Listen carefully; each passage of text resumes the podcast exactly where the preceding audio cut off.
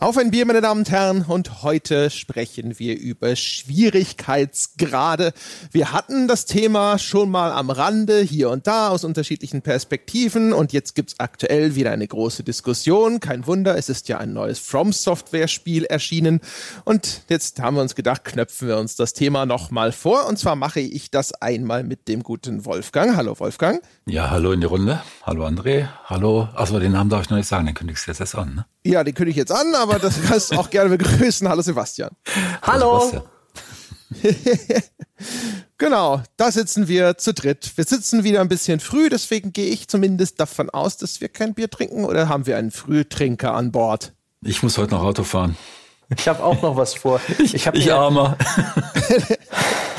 Sebastian hat noch was vor. Was denn trinken? Ja, nein, auch. Ähm, aber ich habe jetzt an der Klausthaler Extraherb mir im Supermarkt gekauft. Äh, Marktforschung, ja, äh, beim beim, beim marktbeherrschenden Produkt. Ich erwarte nichts Gutes, aber äh, hoffentlich ist es wenigstens ein bisschen bitter. Ich nehme an, Klausthaler, die sind alle alkoholfrei, deswegen sagst du ja, es nicht dazu? Ja. Genau. Das weiß man doch, André. Pff, als ob ich sowas weiß. Es hätte ja sein können, dass Klausthaler längst Markendifferenzierung betrieben hat und inzwischen auch, keine Ahnung, schon Starkbier im Angebot. Das wäre aber eine gute Idee, Klausthaler Plus. Ja. Nee, nee, also, nee, nee Klausthaler geht's nur im Easy Mode.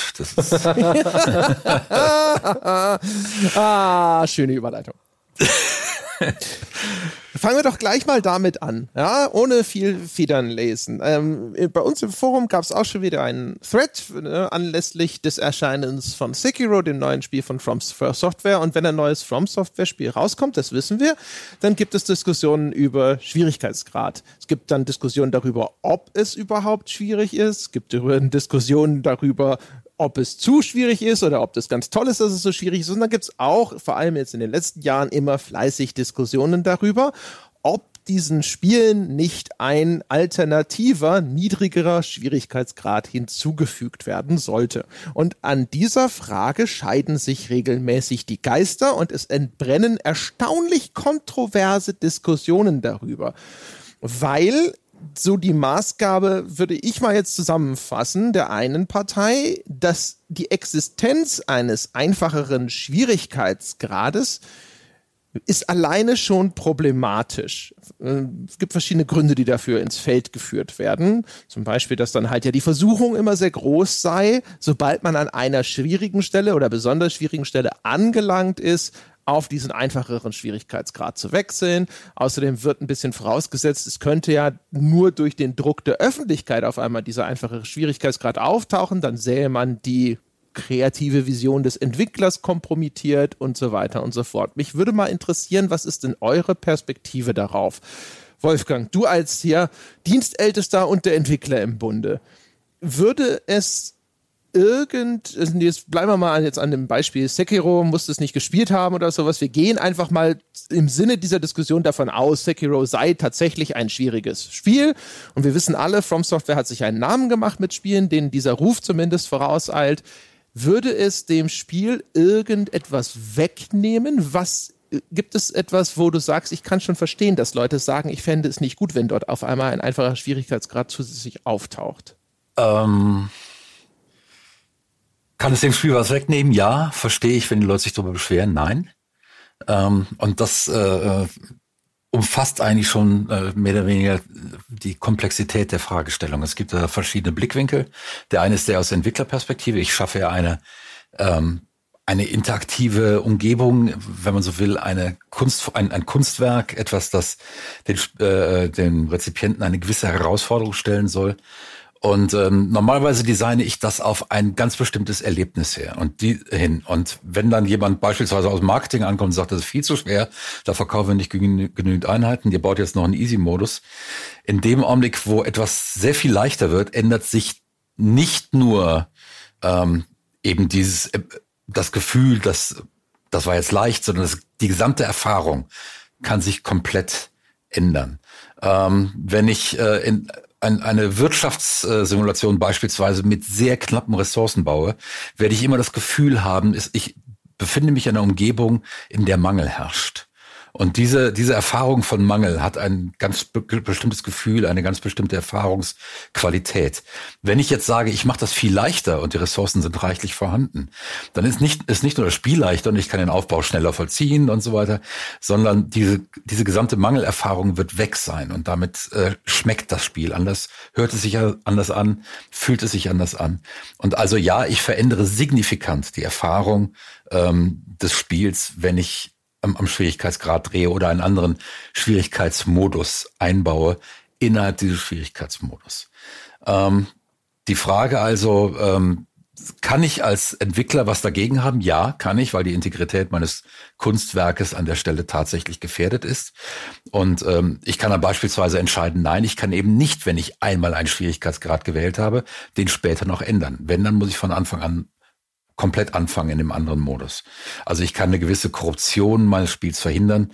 Ähm, ich kann auch verhindern, dass es diesen Schwierigkeitsgrad überhaupt gibt, wobei bei äh, sehr starken wirtschaftlichen wirtschaftlichem Druck ähm, das nicht verhindert werden wird, einfach aus Erfahrung hinaus. Ein anderer Blickwinkel ist natürlich der des Users.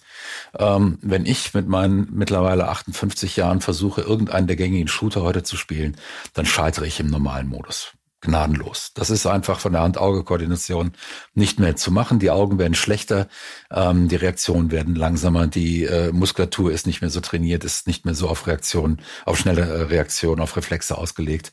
Ich kriege das nicht mehr gespielt, ich scheitere irgendwann mal äh, immer wieder in derselben Situation, selbst im 28. Anlauf, dann habe ich keine Lust mehr.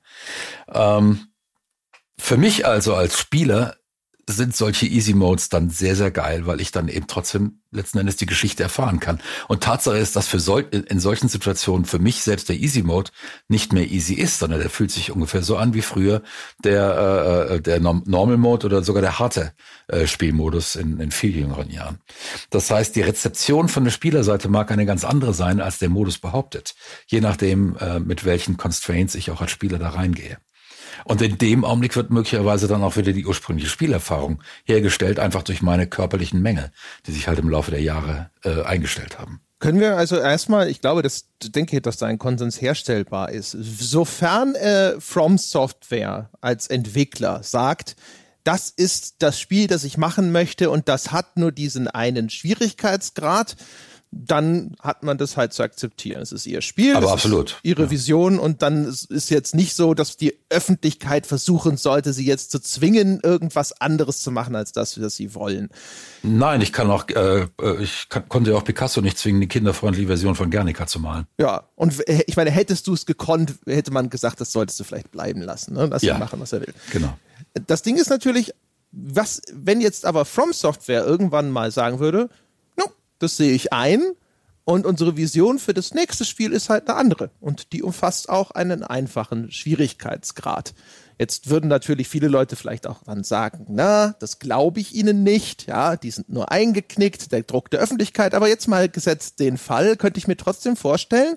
Und die Argumente, die, die vorgebracht werden, legen das ja auch nahe, dass Leute sagen so, damit ist das Spiel zu einem gewissen Grade ja trotzdem kaputt gemacht. Insbesondere, was ich häufig lese, ist eben diese Verlockung, die dann auf einmal Einzug hält. Ich bin nicht mehr gezwungen, den Schwierigkeitsgrad zu meistern, den einen, den das Spiel mir vorschreibt, sondern es ist halt diese Möglichkeit da, es mir leichter zu machen. Sebastian, kannst du das nachvollziehen? Mhm, das kann ich nachvollziehen. Ein Stück weit. Andererseits glaube ich, gerade bei diesem Spiel, bei dieser Sorte Spiel wird es das nicht geben. Diesen, diese Vielfalt an Schwierigkeitsgraden, wie man es aus anderen Spielen kennt, weil das Überwinden, das, äh, das Beharrliche immer wieder neu versuchen, das Lernen, das geduldige Spielen ist Kern von, von den Soulsborne-Spielen und nur deswegen machen sie Spaß und deswegen wird das da nie stattfinden. Aber tatsächlich ist ein leichter Schwierigkeitsgrad eine Verlockung, aber er macht mir eben, er gibt mir die Wahl zwischen, ich höre auf, das Spiel zu spielen und ich beende es doch noch. Denn im Zweifel, also wenn es nicht gerade eins dieser Soulspawn-Spiele ist, wo ich weiß, worauf ich mich einlasse, wo ich weiß, das wird jetzt hart, ich werde jetzt hier mir die Zähne dran ausbeißen, aber ich habe vielleicht Bock drauf. Vielleicht liegt es auch ein bisschen daran, dass ich als Spieleredakteur arbeite, meine Spiele nicht so sehr, nicht so sehr selbst äh, bezahle, jedenfalls nicht allzu oft, ist mit meinem eigenen Geld und dass ich ein Überangebot von Spielen habe und dann bin ich einfach im Zweifel viel schneller dabei zu sagen, okay, dann halt nicht. Und was Wolfgang vorhin gesagt hat, ja, dass ein Entwickler kann ja immer noch verlangen, dass ein niedrigerer Schwierigkeitsgrad von vorne begonnen werden muss. Großer Gott, da habe ich Schnappatmung bekommen. Sei froh, dass ich gerade das Mikro da stumm hatte. Ich Wieso, hasse was hast du das. dagegen? Ich Was hasse das, wenn das passiert. Ich, äh, es passiert. Ich mag, halt ich mag das auch nicht, aber die Entscheidung kann ich treffen als Entwickler. ja? Und Und, ist wenn der, und, und wenn der, und wenn der, wenn der Vorwurf kommt, ja, dann schalte ich halt mitten im Spiel mal kurz auf leicht, und um da, da vorbeizukommen. Wie gesagt, diesem Vorwurf kann ich begegnen als Entwickler, wenn ich es will. Muss ich aber nicht. Also ich würde es auch als Entwickler nicht machen. Verstehe mich nicht falsch, aber es Ja. ist technisch möglich. Ich kann Klar. begegnen. Und ich habe auch schon Spiele erlebt, wo das war so Mutant Year Zero. Da habe ich das Gefühl gehabt, ich habe mich komplett in eine Ecke manövriert auf dem mittleren Schwierigkeitsgrad. Da habe ich dann Gott sei Dank noch mit äh, jemandem gesprochen, der das Spiel auch gespielt hat. Der, hat mir, der hat mir ein paar Verständnistipps gegeben und da habe ich dann Spielmechaniken gefunden, die für mich besser funktioniert haben. Und ich habe das Spiel dann doch noch durchgeschafft. Aber da hatte ich wirklich das Gefühl, fuck, fuck, fuck. Ich bin zur Hälfte durch, aber ich bin jetzt äh, an eine Wand gerannt. Ich schaff das nicht mehr. Und das war ein ganz grausames, furchtbares Gefühl. Und ja, das war in dem Fall vielleicht auch ein nicht allzu gut balancierter Schwierigkeitsgrad, weil das Spiel hatte halt endliche Ressourcen, die man auch noch verschwenden konnte. Es war sozusagen möglich, sich in eine Sackgasse zu, zu manövrieren tatsächlich. Und äh, wenn man dann nicht mal den Schwierigkeitsgrad wechseln kann, das war eine äußerst unangenehme Erfahrung. Das sind zwei Sachen, äh, die ich noch weiter diskutieren würde. Und zwar, das erste ist folgendes. Schwierigkeitsgrad ist ja zwar erstmal eine genormte Setzung des Entwicklers, bedeutet aber nicht, dass es tatsächlich den gleichen Effekt bei jedem Spieler hat. Also wenn du sagst, Sebastian, ähm, die Spiele leben doch davon, dass ich diese Hindernisse überwinden muss und dass ich dann eben mentale Stärke und Beharrlichkeit beweisen muss. Das äh, auch ein Easy Mode kann ja genau diesen Effekt haben bei jemandem, der nur ausreichend entweder minder talentiert ist äh, in der Ausführung oder wie Wolfgang ja auch schon angeführt hat, einfach aus welchem Grund auch immer, hängt ja von der Anforderung des Spiels an, äh, körperlich nicht in der Lage ist, das tatsächlich zu machen. Das heißt also, ähm, die gewünschte Spielerfahrung kann sich auch in einem Easy Mode einstellen oder vielleicht sogar insbesondere erst überhaupt nur in einem Easy Mode, weil diese völlige Überforderung, wo ich dann auch wirklich, also ich kann es nicht schaffen. Nicht es scheitert am Wollen, es scheitert nicht am Lernen, an der Beharrlichkeit, da ich bin nicht in der Lage. In tausend Jahren würde ich es nicht schaffen. Dann würde ja ein Easy Mode überhaupt erst die Vision des Entwicklers einlösen. Boah, das sind wir jetzt direkt auf die Nebenstraße der Zugänglichkeit abgebogen. Ich würde hier sagen, nein. Dann fehlen die richtigen Zugänglichkeitsoptionen im, äh, im Gameplay-Menü. Denn dann ist es ja offensichtlich die, eine zu komplexe Steuerung, eine, äh, eine in irgendeine geart Form geartetes Gameplay, was es dir nicht ermöglicht, das Spiel so zu spielen wie äh, vorgesehen. Aber, Nein, aber, äh, nein, das kann einfach- Aber, wenn du das alles unter Zugänglichkeit subsumierst, also ne, nicht nur, es gibt einen Modus für Rot-Grün-Blindheit, sondern zum Beispiel auch, meine Reaktionsgeschwindigkeit reicht nicht aus, dann ist Zugänglichkeit und Schwierigkeitsgrad auto, auf einmal ich, ich nicht kann, trennbar. Ja, ich kann keine Quicktime-Events machen, wo ich eine Taste dauernd drücken muss, weil ich, weil ich vielleicht motorisch nicht in der Lage bin, eine Taste schnell zu drücken. Dann sollte das Spiel die Möglichkeit geben, die Taste gedrückt zu halten. Oder auch sowas wie Umschalten zwischen Aim-Down-Sights, also Waffe anlegen und äh, Waffe wieder wegnehmen, was man normalerweise gedrückt hält. Wenn man da eine Taste hat, die das umschaltet und das so belegen kann, hilft das auch vielen Leuten, in Spiele reinzukommen und sie zugänglicher zu machen. Aber, Aber Wolfgang war vorhin schon so aufgeregt. Ich will wissen, was Wolfgang sagen Ja, will. Sekunde. Da müssen wir aber noch mal dranbleiben, damit das hier Okay. nicht alles zerfasert. Ja. Wenn ich jetzt zum Beispiel von meiner Reaktionsgeschwindigkeit nicht in der Lage bin, innerhalb der, des Zeitfensters, das mir ein Spiel wie Sekiro zugesteht, einen Konter auszuführen. Sagen wir mal, es gibt hier eine Zeitfenster von einer Sekunde und innerhalb dessen muss eine bestimmte Taste gedrückt werden, damit ich eine, quasi diesen Kampf erfolgreich meistern kann. Und das kann ich nicht. Meine Reaktionsgeschwindigkeit lässt es nicht mehr zu. Wenn du dann sagst, das ist eine Zugänglichkeitsoption, dass ich sagen kann, ich kann dieses Zeitfenster auf zwei, drei Sekunden strecken, so dass ich dann auch wieder in der Lage bin, das zu machen, dann ist es automatisch ja ein einfacherer Schwierigkeitsgrad. Das ist ein einfacher Schwierigkeitsgrad, ja. Ja, und genau das wollte ich sagen. Es gibt halt, äh, du bist noch ein junger Mensch. Äh, wenn, wenn, wenn du mal in mein Alter kommst, wirst du merken, dass die Reaktionszeit signifikant, äh, signifikant sinkt. Ähm, also ich würde sagen, ich habe heute nüchtern die Reaktionszeit, die ich früher mit 1,4 Promille hatte. Ähm, und äh, du siehst schlechter, deutlich schlechter. Das heißt, Bewegungen im Augenwinkel, äh, die dich alle schon in einem Shooter beispielsweise reagieren lassen als junger Mensch, die, find, äh, die kriegst du wesentlich später wirklich mit. Ähm, es ist alles schwieriger und wenn du da die entsprechenden Optionen so einstellst, dass du das Spiel trotzdem noch spielen kannst, hast du automatisch einen leichteren Schwierigkeitsmodus. Ja. Ähm, und dass es dann Leute äh, äh, sozusagen Voreinstellungen gibt, die sagen, alles klar, wir machen das für euch, dass ihr nicht an 18 Einstellungen rumbauen müsst, sondern hier ist der Easy-Modus, da haben wir diese 18 Einstellungen äh, verändert. Ähm, das ist dann ja auch nur wieder Convenience für den Spieler. Mhm. Und das ist ja eigentlich nur eine Höflichkeit des Entwicklers gegenüber den Spieler. Natürlich hast du dann ganz klar wieder die Verlockung als jemand, der noch ein junger Mensch ist und der das eigentlich auch schwer spielen könnte, ähm, es doch auf leicht zu spielen. Mhm. Aber ich meine, die Verlockung habe ich überall da, wo ich mit Medien ähm, äh, zusammenhänge. Ich kann mir, ich kann mich auf einer Party über fast jede äh, äh, Serie auf HBO unterhalten, ohne sie gesehen zu haben. Ich brauche das nur auf mhm. Wikipedia mhm. kurz nachzulesen. Da brauche ich auch, da muss ich auch nicht wochenlang Game of Thrones bingen bis ich das endlich alles habe. Ja, das, das, äh, äh, das, geht, das geht alles ganz schnell. Ich kann den Faust, kann ich, äh, kann ich kurz irgendwo nachlesen, dann weiß ich, was im Faust steht. Es gibt Kinderversionen, da haben wir wieder das altersbedingt äh, leichter gemacht. Kinderversionen der Odyssee und äh, der Ilias und äh, fast aller großen äh, Weltliteraturstücke.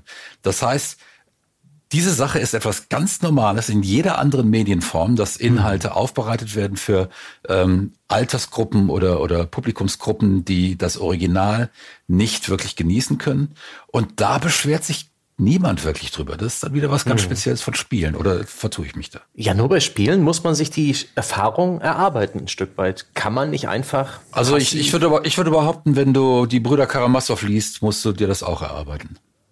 Ho, ho, okay. Touché. Ja. Oder wenn du hier The Fountain anschaust von Aronofsky und du willst sozusagen das Werk wirklich komplett durchdringen, dann würdest du halt auch, also außer du bist jetzt unglaublich geschult in dem ganzen religiösen Symbolismus und sonst was da darin vorkommt, aber da müsstest du halt auch sozusagen arbeiten. Oder du kannst zumindest. Ist, ist ein Argument. Aber das Spektrum der Arbeit, die verlangt wird, ist vielleicht bei Spielen ein bisschen größer. Natürlich. Das ist ja so ein bisschen ein Argument der, der Leute, die gerne äh, in den Souls-Spielen einen niedrigen Schwierigkeitsgrad hätten, weil die finden das alles so interessant. Die Gegnerdesign, Weltendesign, ähm, äh, das ganze Setting, das Szenario, diese Atmosphäre der Spielwelt, diese Melancholie, das ist sehenswert.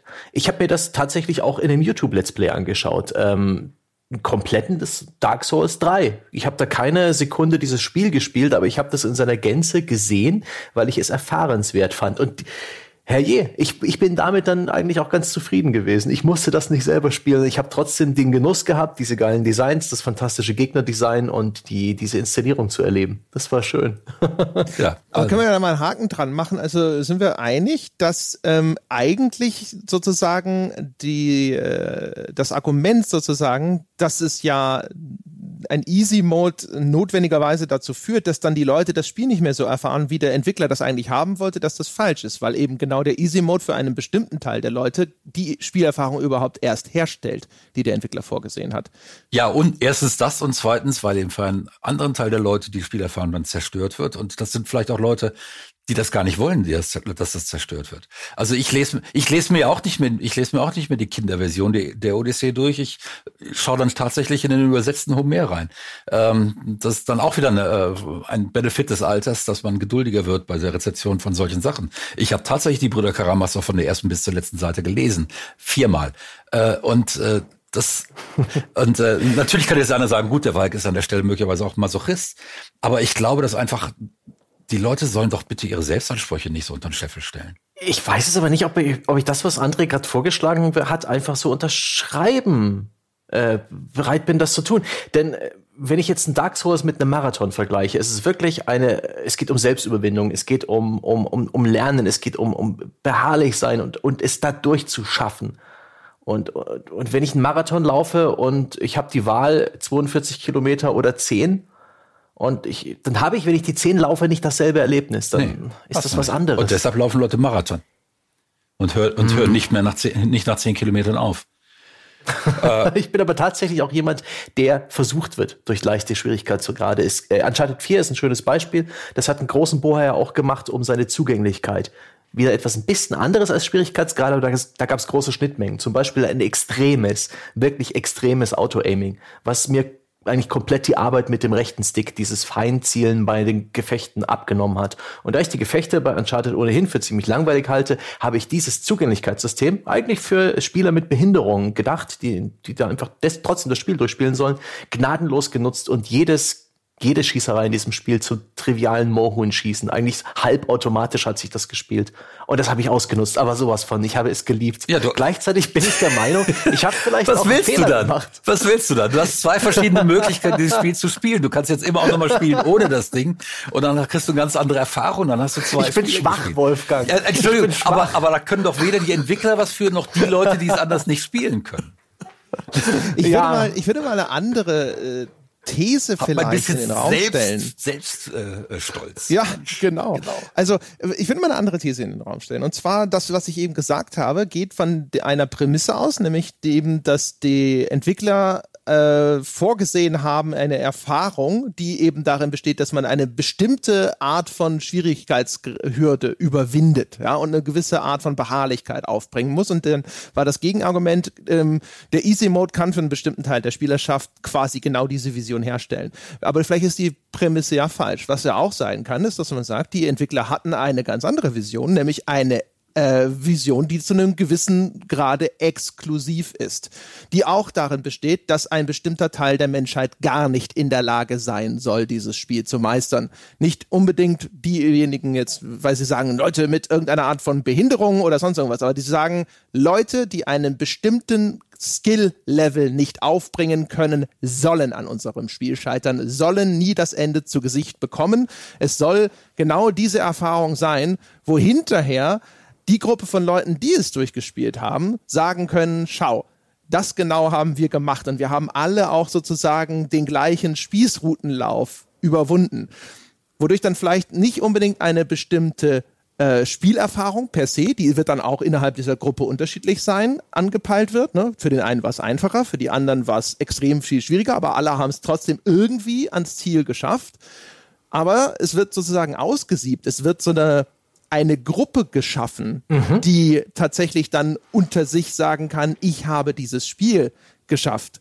Was, also ist die, es könnte ja auch sozusagen die Vision sein, genau diese soziale Gruppe irgendwo herzustellen, wenn man es nochmal Meta begreifen will. Das ist das Ding, dass ich kann da noch nicht so hundertprozentig den Finger drauflegen. Ich weiß nicht, wie gut meine Beschreibung dessen ist, aber das ist das, wo ich das einzige, das ist der einzige Aspekt, wo ich das Gefühl habe, dass ich verstehen kann, wenn man hinterher sagt, ein Easy Mode macht etwas kaputt. Ja, aber das ist genau Exklusivität. das. Das ist genau das, wo Entwickler sagen, das, das ist für uns dann Teil der Spielerfahrung, dass die Leute hinterher zu einem exklusiven Club gehören.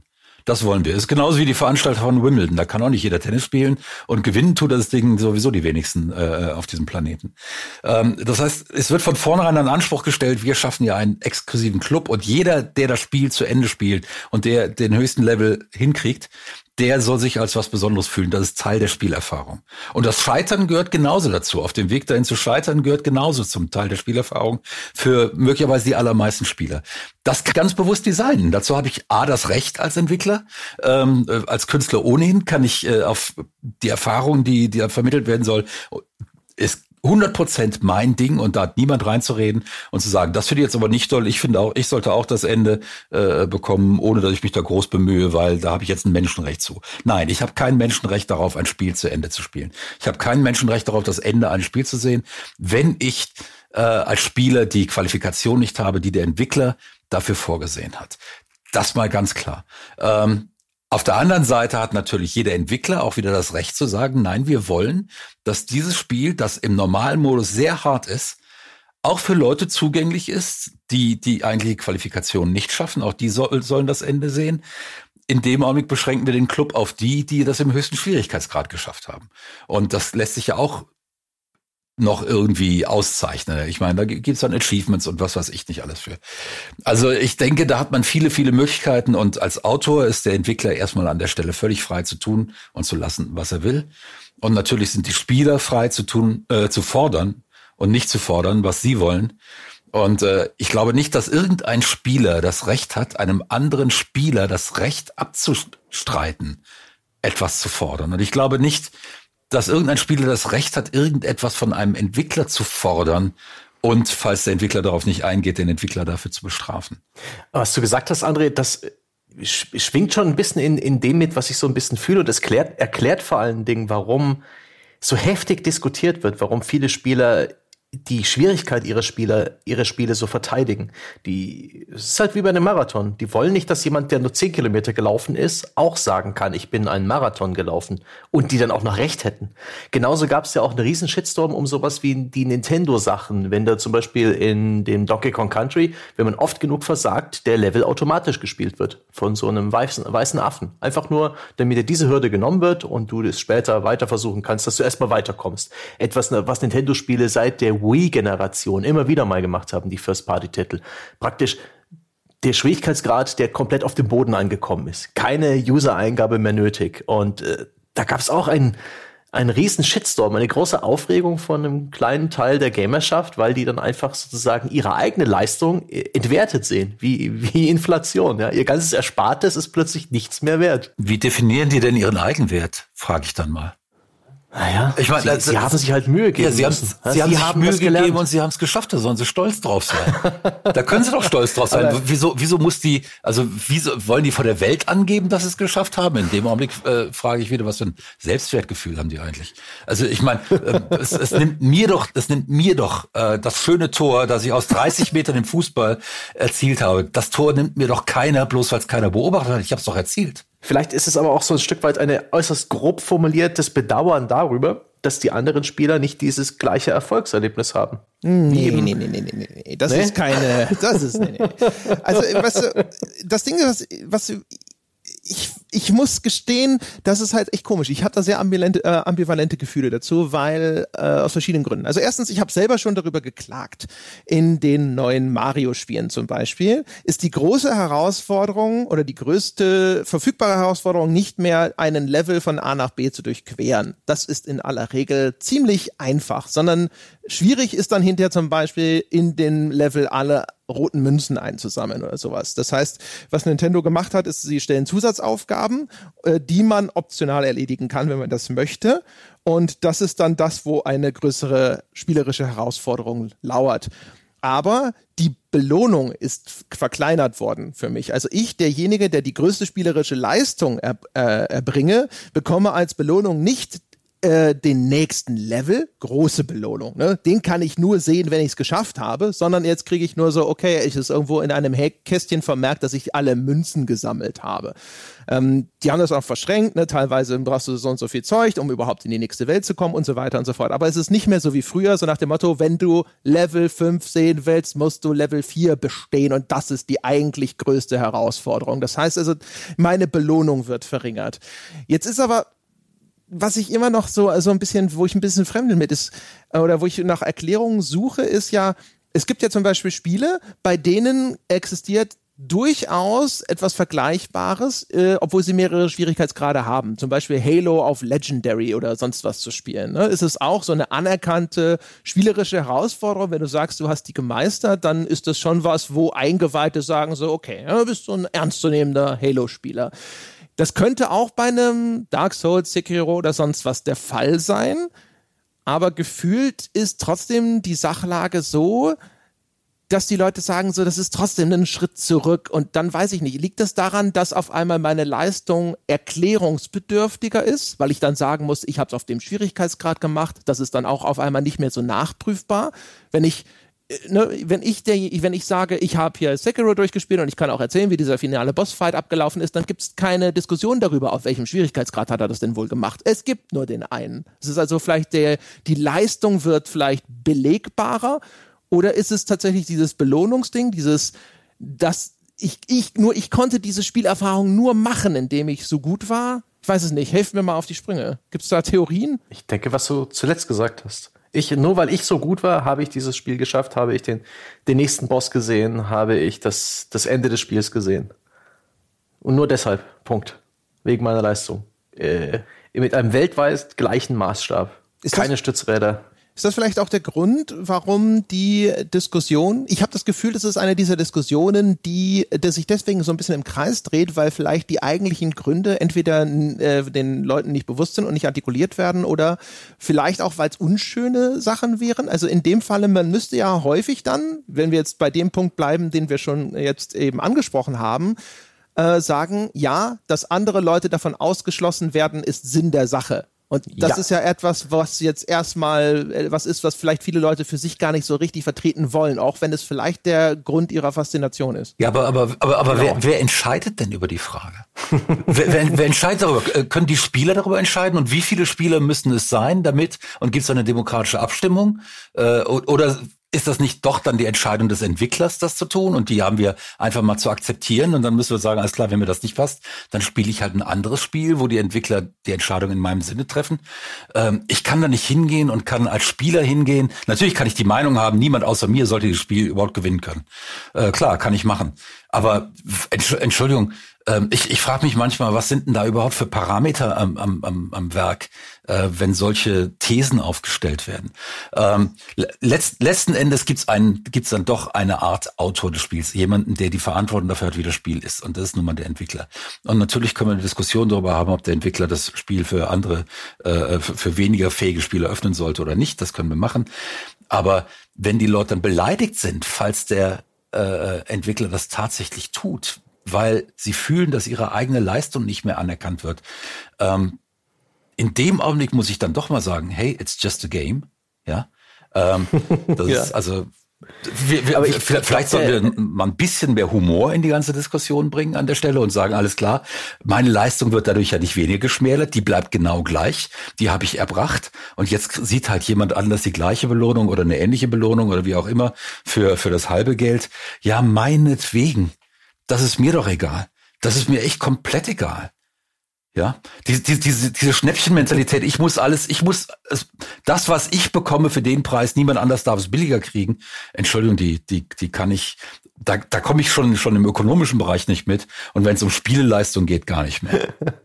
Ich, ich, ich merke wieder, der Hals schwillt. Das ist schön. Aber die Menschen neigen doch dazu, dieses Gatekeeping genannte Verhalten. Ja, ich finde es aber ich scheiße. Bin ein echter Fan. Es ist furchtbar. Das wird ja auch auf, auf Filme angewendet, auf Bücher ja. und so weiter. Du bist kein echter äh, Herr der Ringe-Fan, wenn du das Silmarillion nicht gelesen hast. Ja, dann kannst ja, das du stimmt übrigens. Also darauf muss ich insistieren. uh, jetzt schwillt mein Hals. Und äh, ja, wie du kannst keinen Sinn darin. Wer die Brüder Karamasow nur zweimal gelesen hat, dem würde ich Kannst du etwa keinen Sinn darin, Sebastian? dafür habe ich die Karo, dafür habe ich die Karo Übersetzung gelesen, wie sie es gehört, ja. ja, aber äh, ist das also äh, wir hatten ja schon vermerkt, also der, der, wenn der Entwickler sich für A oder für B entscheidet, legitim und er hat das letzte Wort und, und so weiter und so fort. Aber die Diskussionen, die dann entstehen, sind ja eigentlich zwischen zwei Parteien, nämlich die einen, die jetzt die bisher getroffene Entwicklerentscheidung verteidigen und die anderen, die sich wünschen, dass der Entwickler vielleicht in Zukunft anders entscheiden würde. Und da würde, würde ich halt nochmal, also ist es das so, dass ähm, diejenigen, die halt sich wünschen, dass es beim Alten bleibt, ehrlicherweise argumentieren müssten, ja, Elitarismus ist eigentlich äh, ein, ein, ein wichtiger äh, Punkt. Und wir, ihr habt jetzt auch schon angefangen und zu sagen, ja, ist ja ganz schrecklich und so. Aber dieses, dieses Clan-Denken, Gruppenzugehörigkeiten herstellen? Ist das nicht so ein menschliches Grundbedürfnis? Müssen wir da nicht auch vielleicht ein bisschen gnädiger draufschauen, die, dass, dass der Wunsch zu einer gewissen spielerischen Elite zu gehören auch einfach super natürlich ist? Äh, ja, was ist natürlich? Ich meine, letzten Endes kommt das Ding irgendwie aus der Zeit, als wir noch als Jäger und Sammler durch die Gegend gezogen sind. Und die Frage ist, ob man nicht mal irgendwann auch eine Zivilisationsstufe erreichen kann, wo das nicht mehr so wichtig ist. Ich meine, wir schleppen heute auch unsere Frauen oder die allermeisten schleppen Frauen nicht mehr an, an, an den Haaren in ihre Häuser rein, um sie dann dazu vergewaltigen vergewaltigen.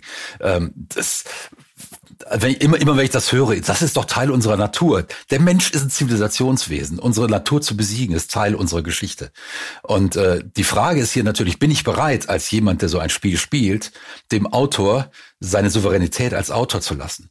Dem, dem Entwickler seine Souveränität als Entwickler zu lassen, äh, sein, sein Recht, das, das Ding in, in jede Richtung zu entwickeln, in die er das entwickeln will. Das heißt ja nicht, dass ich als Spieler dabei bleiben muss, aber ich muss ihm doch diese Auto, äh, Autonomie lassen. Wie denke ich denn, wenn ich ihm diese Autonomie nehmen möchte? Wenn ich sage, nein, du darfst jetzt keinen, du darfst keinen Easy-Modus oder meinetwegen keinen super schweren Modus entwickeln, weil das würde ja bedeuten, dass meine Leistung, ich, ich komme hinter die ganze Argumentation nicht, weil die so egozentrisch ist und überhaupt nicht, äh, äh, überhaupt nicht berücksichtigt, was für eine Struktur in dem ganzen Entwicklungsprozess drin ist und im ganzen Veröffentlichungsprozess ein Spiel ist.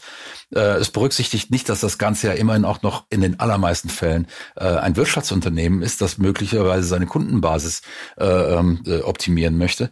Alle diese Fragen spielen da letzten Endes keine Rolle, sondern nur, was ist meine Leistung und die paar Leute, die diese Leistung auch noch erbracht haben, noch wert, wenn andere Leute jetzt auch äh, etwas, etwas Ähnliches bekommen können. Ähm, das, ich, ich, diese ganze Denkweise ist mir ehrlich gesagt vollkommen fremd und deshalb ähm, nicht, weil ich Entwickler bin oder äh, nicht so sehr, weil ich äh, ähm, Gamer bin, der der alt wird, sondern ähm, einfach tat aus dieser Tatsache heraus, weil ich denke, verdammt nochmal, lass doch den Leuten auch ihren Spielspaß. Das ändert an meiner Leistung, die ich mal gebracht habe. Ich habe damals in zweieinhalb Tagen 99, äh, alle 99 Level von, von, von Lemmings gespielt, am Stück, ohne Schlaf dazwischen. Ich weiß nicht, wie viele Leute das geschafft haben. Ja, aber das würde mir keiner nehmen, selbst wenn jetzt einer äh, das Ding auf Easy stellt und sagt, ich kann das jetzt in, in vier Minuten spielen. Nimmt keiner. Ja, aber stell dir vor, Lemmings hätte äh, nur einen Modus, wo du alle 99 Level am Stück spielen musst und du hättest nur zwei Tage Zeit dafür. Dann könntest du nämlich sagen, ich habe Lemmings durch und alle würden Bescheid wissen. Boah, wäre das nicht gut? Diese Vergleichbarkeit. Ja, und vor allem auch diese Belegbarkeit, ne? Weil ja. dann würden ja alle sagen, ja stimmt, anders geht's nicht. Und so würden ja. jetzt alle sagen, ne, ja komm, zwei, zwei, Stunden auf der Couch mal ein Auge zu aber, machen. Ja, aber, ne? aber, aber, aber, es, aber es würde doch an meiner Leistung nichts ändern. Ja doch, weil die, die Anerkennung der Menschen um dich herum ist nicht mehr so garantiert. Die können ja. dir auf einmal in Frage stellen und dir, dir mangelt es aber an wo, vorzeigbaren Steam-Achievements. Aber wozu brauche ich die? du, wie es André vorhin angedeutet hat, glaube ich, liegt es schon in unserer menschlichen Natur, uns selbst zu sortieren in Gruppen. Und ein, ein Spiel, das nur einen Schwierigkeitsgrad ja, und, hat. Und wenn ich mich sehe, und wenn ich mich dabei erwische, wie ich das tue, dann sollte ich mal äh, anfangen, in Frage zu stellen, was ich da tue. Boah, oder? Ich glaube, das macht man, das machst doch auch du jeden Tag. Dass ich mich sortiere? Ich sortiere mich das, aus. Ja, das so. genau, äh, mit, zusammen mit den Leuten, die das auch tun. Ich bin mir, ich bin mir, ich glaube, dass die ganz, ganz tief in uns drin. Das ist auch etwas, was man in der Regel nicht reflektiert, wo man, äh, wenn man drüber nachdenkt, äh, verdammt oft feststellt, okay, das äh, hier, hier sortiere ich mich gerade ein. Ähm, und Nein, ich, glaub, ich glaube, Oscar Wilde hat das sehr schön auf den Punkt gebracht, dass ihm halt jeder, jeder, jeder Club äh, suspekt ist, äh, der ihn als Mitglied aufnimmt. Ähm, das ist äh, und, und ich glaube, dass. Wer weiß, wie er das gemeint hat. Ja, und, und, und ich glaube, das ist tatsächlich ein, ein Gedanke Gedanke, den, so, den sollte jeder Mensch hegen und pflegen, weil das ein ganz, äh, ein sehr zivilisatorisch äh, weit, weiter Gedanke ist. Ähm, und äh, genau diese, dieses äh, Exklusive, das allen Gruppen ja äh, äh, bei ist dieses Jahr. Wir sind die und die und die. Das führt ja nicht weiter in der Gesellschaft. Und ähm, ich denke, ähm, wenn wir spielen, und spielen ist immer eine Sache, die wir in Gesellschaft tun und die von Natur aus eigentlich darauf angelegt ist, sie auch mit mit äh, äh, Menschen zu tun, die man gar nicht kennt. Ähm, das war ja auch immer ein Mittel des Kennenlernens. Wenn, wenn du in den Kindergarten kamst, wurde sofort in irgendeine Spielgruppe integriert. Da haben die dich kennengelernt, du hast die, du hast die Kids kennengelernt. Das war eine Schule so, im Sportverein. Ähm, Immer so. Und da jetzt zu sagen, wir bilden jetzt die Gruppe derer, die das hier geschafft haben und äh, das ist das Aufnahmekriterium, sowas ist, ist mir immer suspekt und deshalb habe ich jetzt hier vielleicht auch eine etwas äh, ähm, ähm randständige Meinung dazu. Aber ich denke wirklich, Leute, vergesst eure Achievements. Was soll der Quatsch? ich denke auch nicht, dass es etwas ist, wo äh, die Leute, die jetzt so instinktiv lospöbeln angesichts der Idee eines äh, Easy Dark Souls, die reflexhaft sagen, nee, scheiß Idee, dass sie in dem Moment nicht über die Gründe dafür reflektieren, sondern dass ihnen das mehr oder weniger hm, auf der Zunge liegt. Das ist ja das Ding, was ich meine. Ich, ich habe halt das Gefühl, dass bestimmte Aspekte in dieser Diskussion äh, wahrscheinlich fehlen und deswegen man nicht auf so einen Nenner kommt. Ich meine, zu einem gewissen Grad also wie gesagt, jetzt mal ausgeklammert, äh, Wolfgang äh, rekurriert da immer so ein bisschen darauf, ja, aber der Entwickler darf ja, ja natürlich, der Entwickler darf ja. Aber in der Diskussion zwischen den beiden Gruppen ist die Frage, äh, um die es ja auch geht, hat die Gruppe, die sagt, ich persönlich würde mir wünschen, From Software wird nie einen Easy Mode hinzufügen, haben die nicht auch ein legitimes Anliegen, weil denen vorgeworfen wird sozusagen, ähm, ja, äh, was ist denn mit den anderen Leuten, die dieses Spiel auch gerne erfahren möchten und die sind momentan momentan ausgesperrt, mangels Fähigkeit. Ja? Äh, was spricht dagegen? Und da frage ich mich halt immer, wird denen tatsächlich nichts weggenommen, wie immer behauptet wird? Und ich würde sagen, einerseits jetzt auf die, egal wie man es jetzt erstmal bewertet, aber diese Gruppenzugehörigkeit und dieses, äh, der Wert der Leistung sozusagen, auf einer gewissen Ebene glaube ich, ja, da wird ihnen etwas weggenommen. Und das zweite Argument ist zumindest auch nicht ganz unstichhaltig finde ich nämlich dieses Ding, wenn eine Option auf einmal existiert, dass ich äh, die meinem inneren Schweinehund sozusagen so eine Hundetür noch äh, äh, offen stehen lässt, dann besteht natürlich die Gefahr, dass ich tatsächlich schwach werde. Und jetzt kann man sagen, ja, dann sei halt mental stark. Das ist eine zusätzliche Herausforderung, die das Spiel in Zukunft an dich stellt. Das will doch gerade Beha Beharrlichkeit von dir und so. Aber da kann man schon sagen, so ja, aber dieser feste Rahmen oder sowas, das ist halt etwas, das ist wichtig für mich. Ich kann doch für, ich kann doch für meine Schwäche, äh, dass ich dann auf den Easy-Modus gehe, kann ich doch nicht den Easy-Modus selbst verantwortlich machen. Also das ist ja das, das ist ja für mich das hanebüchenste äh, Argument überhaupt. Äh, Entschuldigung, weil, weil es ist doch meine Schwäche. Es ist doch mein, es ist doch mal, ich, ja, ich, ich meine, kann ich mir ich, ja quasi ich, ich, habe, ich habe Zwang wünschen. Ich habe unten im Wohnzimmer habe ich äh, ein halbes Dutzend anständige Flaschen Schnaps rumstehen, deswegen gehe ich trotzdem nicht jeden Abend hin und, und, und kipp die mir in den Hals. Also äh, nur weil die, da eine Zugänglichkeit so ist, heißt das doch noch nicht, dass dass mein Nachgeben gegenüber dieser Zugänglichkeit äh, Schuld der Zugänglichkeit ist. Das nicht, aber stell dir mal vor, du bist auf Diät, ja, und du, wenn irgendwo eine Torte im Haus auftaucht, frisst du die sofort in dich rein. Und dann sagst du deiner Frau, nee. kauf bitte keine Torten mehr. Und deine Frau kommt am nächsten Tag mit einer Torte durch die Tür und sagt so, nee, ja, beherrsch dich halt, du Schwein. Ja, Moment, stopp. Und dann sagst du auch so, ja, aber es wäre echt nett, wenn du mir da helfen Aber wenn würdest. ich meiner Frau sage, kauf bitte keine Torte mehr und sie kauft dann extra eine Torte, dann ist das natürlich wieder was anderes. Ähm, also ja, das, dir halt einfach, aber das, das Verhältnis, das Verhältnis zwischen einem einzelnen Spieler und dem Entwickler eines Spiels, das millionenfach gespielt wird, ist nicht exakt das zwischen Mann und Frau. Ist das, das einsichtig? Je nach Beziehung. das ist schon klar, aber das ist ja auch nur eine Analogie, um zu verdeutlichen, der Wunsch der Spieler an From Software ist halt eben keine Torten erst überhaupt erst mitzubringen. Ich würde immer noch einen, einen dritten, einen dritten Aspekt damit reinbringen, den ich vorhin schon leicht angedeutet habe, und zwar der Wunsch danach, dass diese Spielerfahrung für alle, für jeden Rezipienten dieselbe Qualität hat. Dieses, ich, ich, ich kann, ich kann die Vorstellung nicht ertragen, dass jemand Dark Souls durchspielt und nicht so viel Mühe aufwendet, dass nachher die Belohnung für ihn so ein Glücksgefühl darstellt, so eine Leistung. Ja, aber, aber äh, genau das ist es ja wieder. Genauso wie, so argumentieren ja zum Beispiel Leute, wenn jemand ein Auto kauft und das hat Automatik und du sagst so, oh, ein Automatikauto, nee, dann pöbelst du vielleicht rum, aber vielleicht auch eher aus dem Grund, weil du der Meinung bist, dass ein manuelles Schalten beim Auto einfach viel mehr Spaß macht, dich viel mehr mit dem Auto verbindet, dir den höchsten Fahrgenuss. Ja, aber das ist, aber das ist nur für mich. Deswegen gehe ich doch nicht hin und sage, eine Automatik muss verboten werden. Ähm, das, und, und, und, ah, und, und, und, und, wenn, und, und wenn, und wenn ich, wenn ich Dark Souls spiele, dann keine Mühe der Welt, die ich da reinstecke, bringt mich dahin, auch nur den dritten äh, äh Endgegner zu sehen. Nichts, gar nichts, gar nichts. Ich bin da völlig lost, weil ich einfach zu alt bin dafür. Und das heißt, hm. ich kann nicht, ich kann nicht nur, äh, äh, ich, ich kann das Erlebnis, was du hast, kann ich jetzt nicht nachempfinden, weil es mir zu schwer ist. Ein Easy-Modus würde mir aber immer noch so viel Mühe abbringen, dass ich möglicherweise an deine Erfahrung rankäme. Das okay. ist alles, Toll das ist alles sehr, sehr, sehr, sehr subjektiv und relativ ja. und äh, ähm, für jeden Spieler sowieso wieder etwas anderes. Ähm, das ist, wenn wir Teufels Advokat würde jetzt sagen: Jetzt stell dich nicht so an. Ich bin mir sicher, wir schaffen äh, das. Gib dir noch mal Mühe, schau dir Guides an, spiel vielleicht eine langsamere Charakterklasse, eine, die viel aushält, so ein Tank. Du ja, wirst es schaffen. Aber das, das ist unnötig, weil äh, jetzt äh, äh, das mag vielleicht auf Wolfgang konkret zutreffen, aber ja. grundsätzlich ist sein Argument stichhaltig. Stimmt, es ändert an der Diskussion nichts. Ja, ja. Und vor allem auch, die Spielerfahrung, die du dir vorstellst, ist deine Spielerfahrung. Jetzt, wenn du selbst in dem von dir genannten Beispiel mit den Guides und man, jetzt werden auch einige schon gesagt haben, ja, hier in Dark Souls zum Beispiel, da könntest du jetzt einfach grinden, immer brav deine äh, Seelen irgendwo hintragen und dann bist du so stark, dann schafft das jedes Baby. Ja, aber die Spielerfahrung hat dann auch nichts mehr mit der Spielerfahrung zu tun, die die so schätzen, weil das ist dann nämlich erheblich grindiger. Das ganze Pacing gestaltet sich dann für so jemanden völlig anders und wenn dann das Argument ist, ich möchte, dass alle diese tolle Spielerfahrung machen, das ist ein Argument für den Easy-Modus, ob es den Leuten bewusst mhm. ist oder nicht. Aber wenn sie wollen, dass alle oder möglichst viele Leute genau diese Spielerfahrung machen, die sie so schätzen gelernt haben, dann gibt es einen erheblichen Teil der Leute, für die ist der Easy-Mode der Weg dahin, genau diese mhm. Erfahrung zu machen. Was ist denn mit Leuten, die pro Easy Mode im Beispiel Dark Souls argumentieren, aber nicht mit dem Argument, ich vermag es sonst nicht, das Spiel zu schaffen, sondern ich habe die Geduld und die Zeit nicht.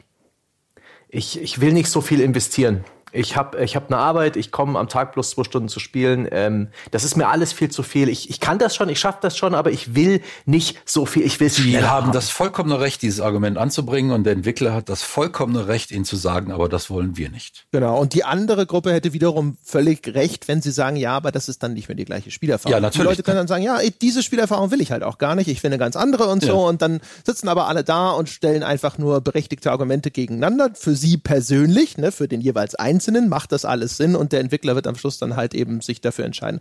Was mich interessieren würde, ist, ähm, was sollte From Software denn entscheiden, Wolfgang?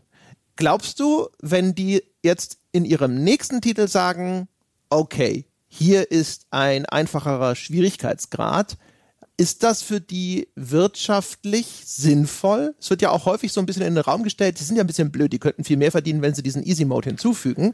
Oder sind die ist der Ruf oder ist die Nische, in der Sie sich da jetzt quasi diesen Ruf erarbeitet haben, das eigentlich Wertvolle? Also das ist unglaublich schwierig und ich möchte eigentlich keine Vorhersage treffen. Es kann sein, dass Sie tatsächlich einen Teil Ihrer Hardcore-Spielerschaft verlieren oder die bleiben halt auf Dark Souls, was natürlich irgendwann mal auch ein bisschen das Ende seiner Monetarisierung äh, ähm, erreicht und äh, dann nicht mehr wirklich die Firma trägt.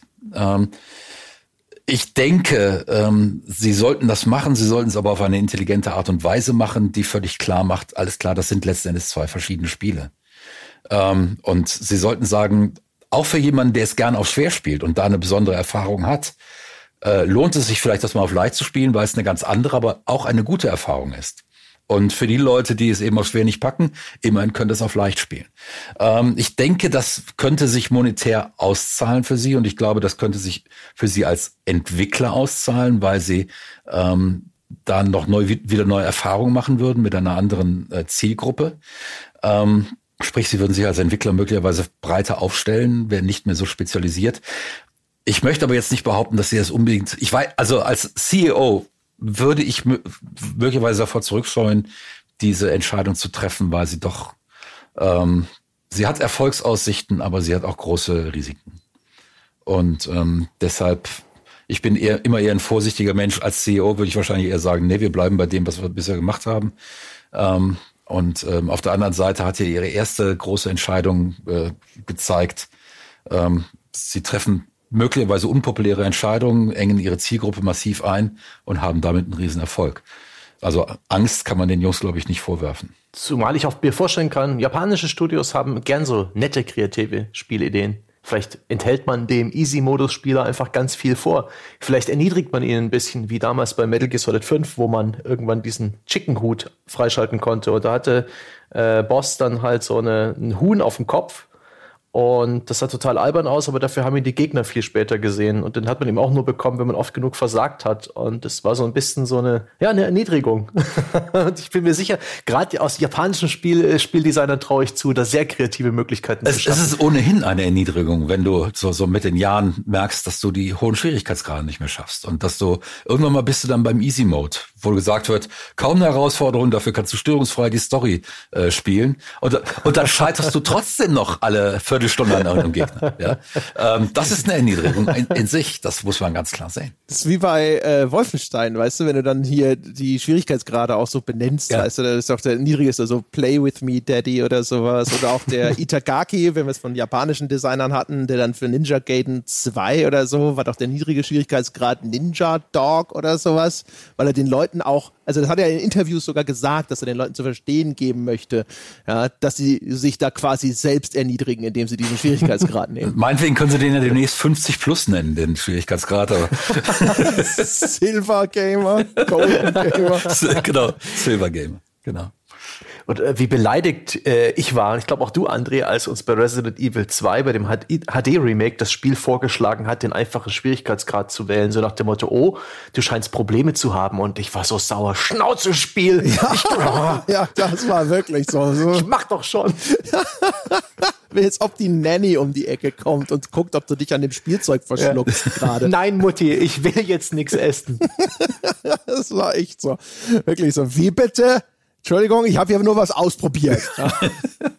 Das ist schon hart, ja. Aber das ist ganz interessant, ne? Also vor allem auch mit, äh, mit Blick auf Diskussion äh, äh, über künstlerische Visionen und äh, äh, Druck von außen, weil das ist ja keine Einbahnstraße. Also, nach allem, was wir wissen, nämlich nix, könnte From Software schon seit drei Jahren da sitzen und äh, sagen, Mensch, wir würden so gerne einen einfachen Schwierigkeitsgrad einbauen. Das ist unsere künstlerische Vision. Wir haben nur zu viel Angst, dass die ganzen Leute da draußen ausrasten. Schau mal, wie die da abgehen, wenn irgendjemand anders das nur vorschlägt. Jetzt stell mir vor, wir bauen den ein. Theoretisch könnten die ja längst in ihrer künstlerischen Vision gehemmt sein ja. durch die andere Seite dieser Medaille. Das ist auch möglich, ja. Das ist auch möglich. Genauso wie manche Rockband ja einfach irgendwann mal in ihrem eigenen Muster erstickt ist äh, und sich nicht mehr weiterentwickelt hat, weil sie genau wussten, die neuen Songs kommen auf den Konzerten nicht an. Die braucht man gar nicht auf Platte machen. Ähm, und ja, das ist, das passiert, klar. Künstlerische Weiterentwicklung ist immer auch äh, äh, ähm, oft äh, gehindert dadurch, dass man sich in diesem lokalen Maximum befindet.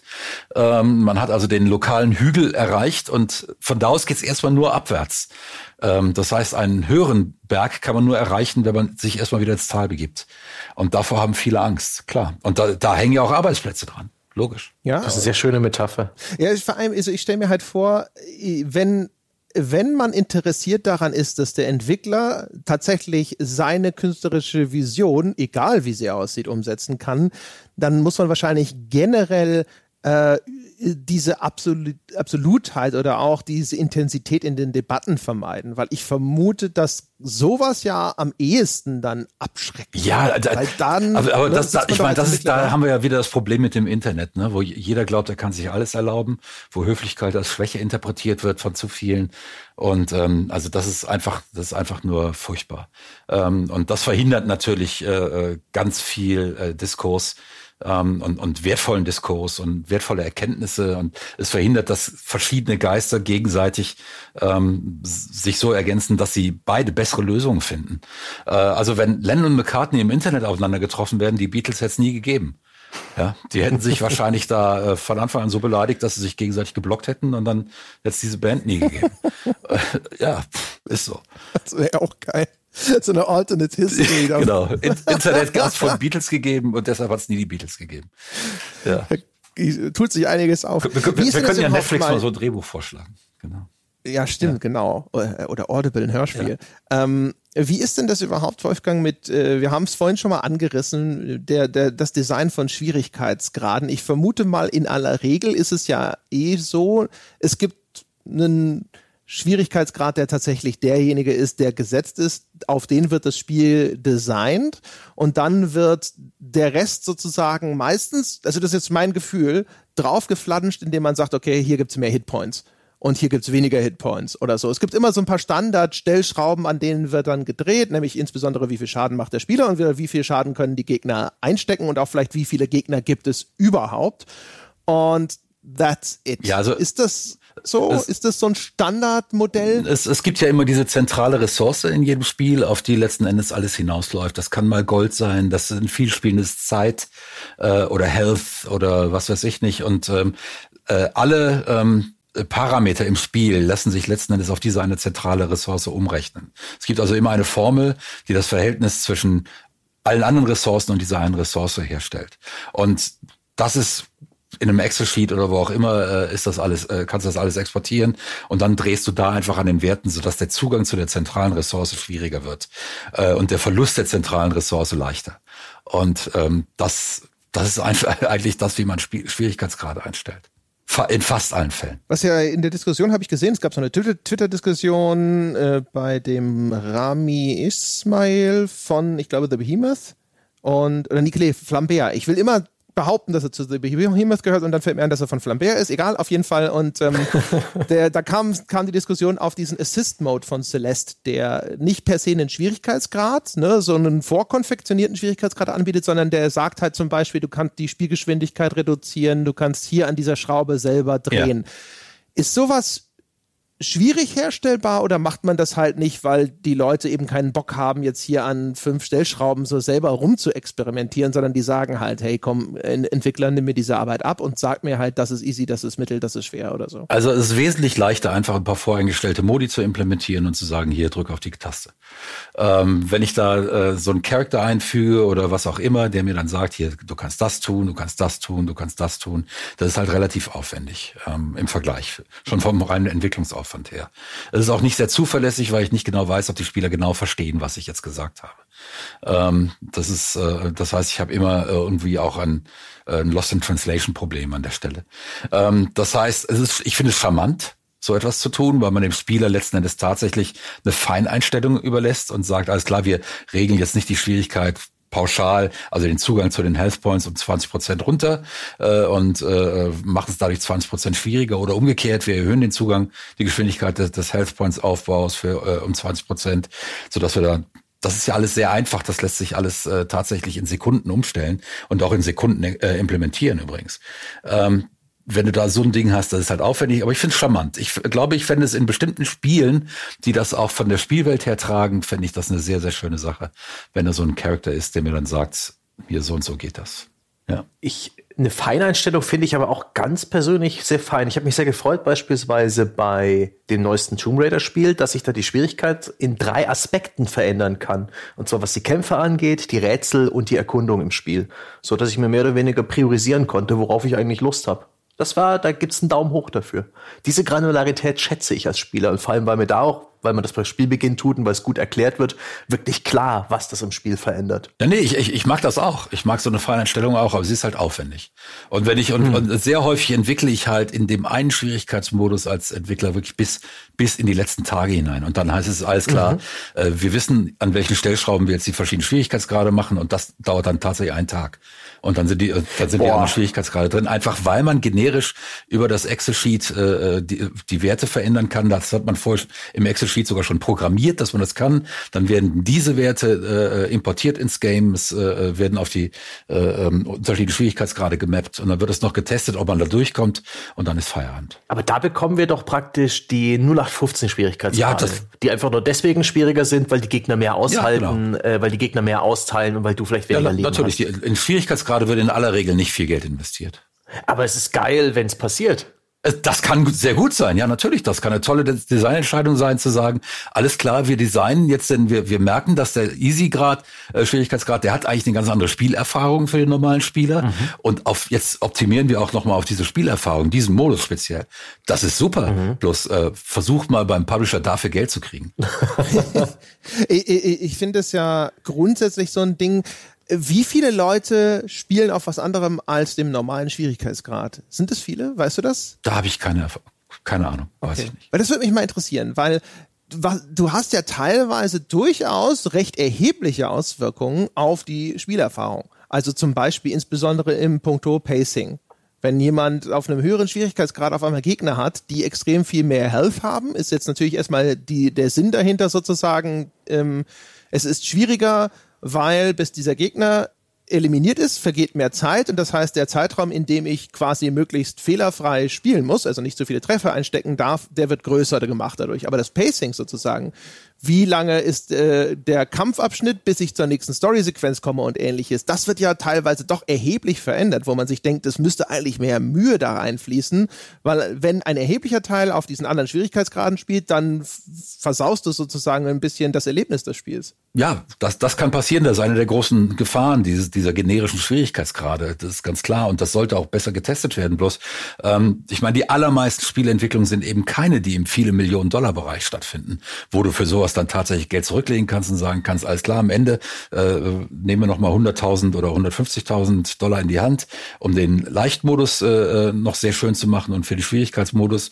sehr schwer. Da nehmen wir auch nochmal 150.000 Dollar in die Hand, um den Leuten tatsächlich was ganz Besonderes zu liefern.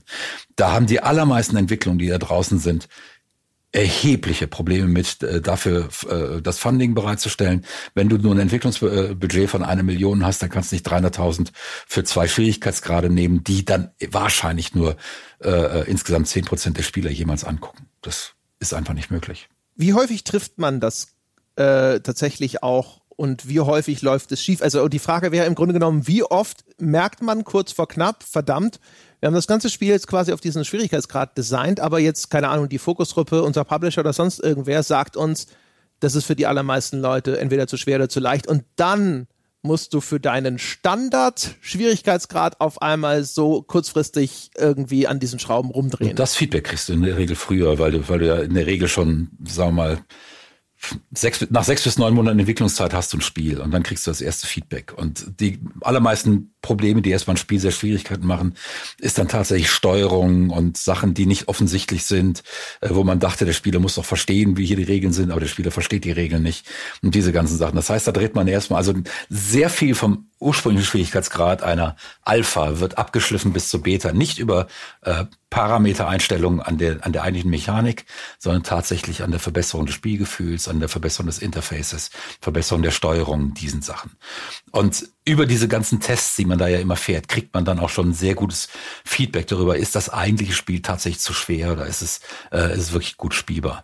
Ähm, eine der Gefahren von sehr kleinen Teams ist natürlich, dass da Leute am Ende das Spiel spielen, die seit anderthalb Jahren nichts anderes mehr machen und die natürlich alles richtig machen. Die machen keine Fehler mehr und dann kommt das auf den Markt und die Leute schlagen, die Kunden schlagen Hände über den Kopf zusammen und sagen, wie soll man das denn spielen?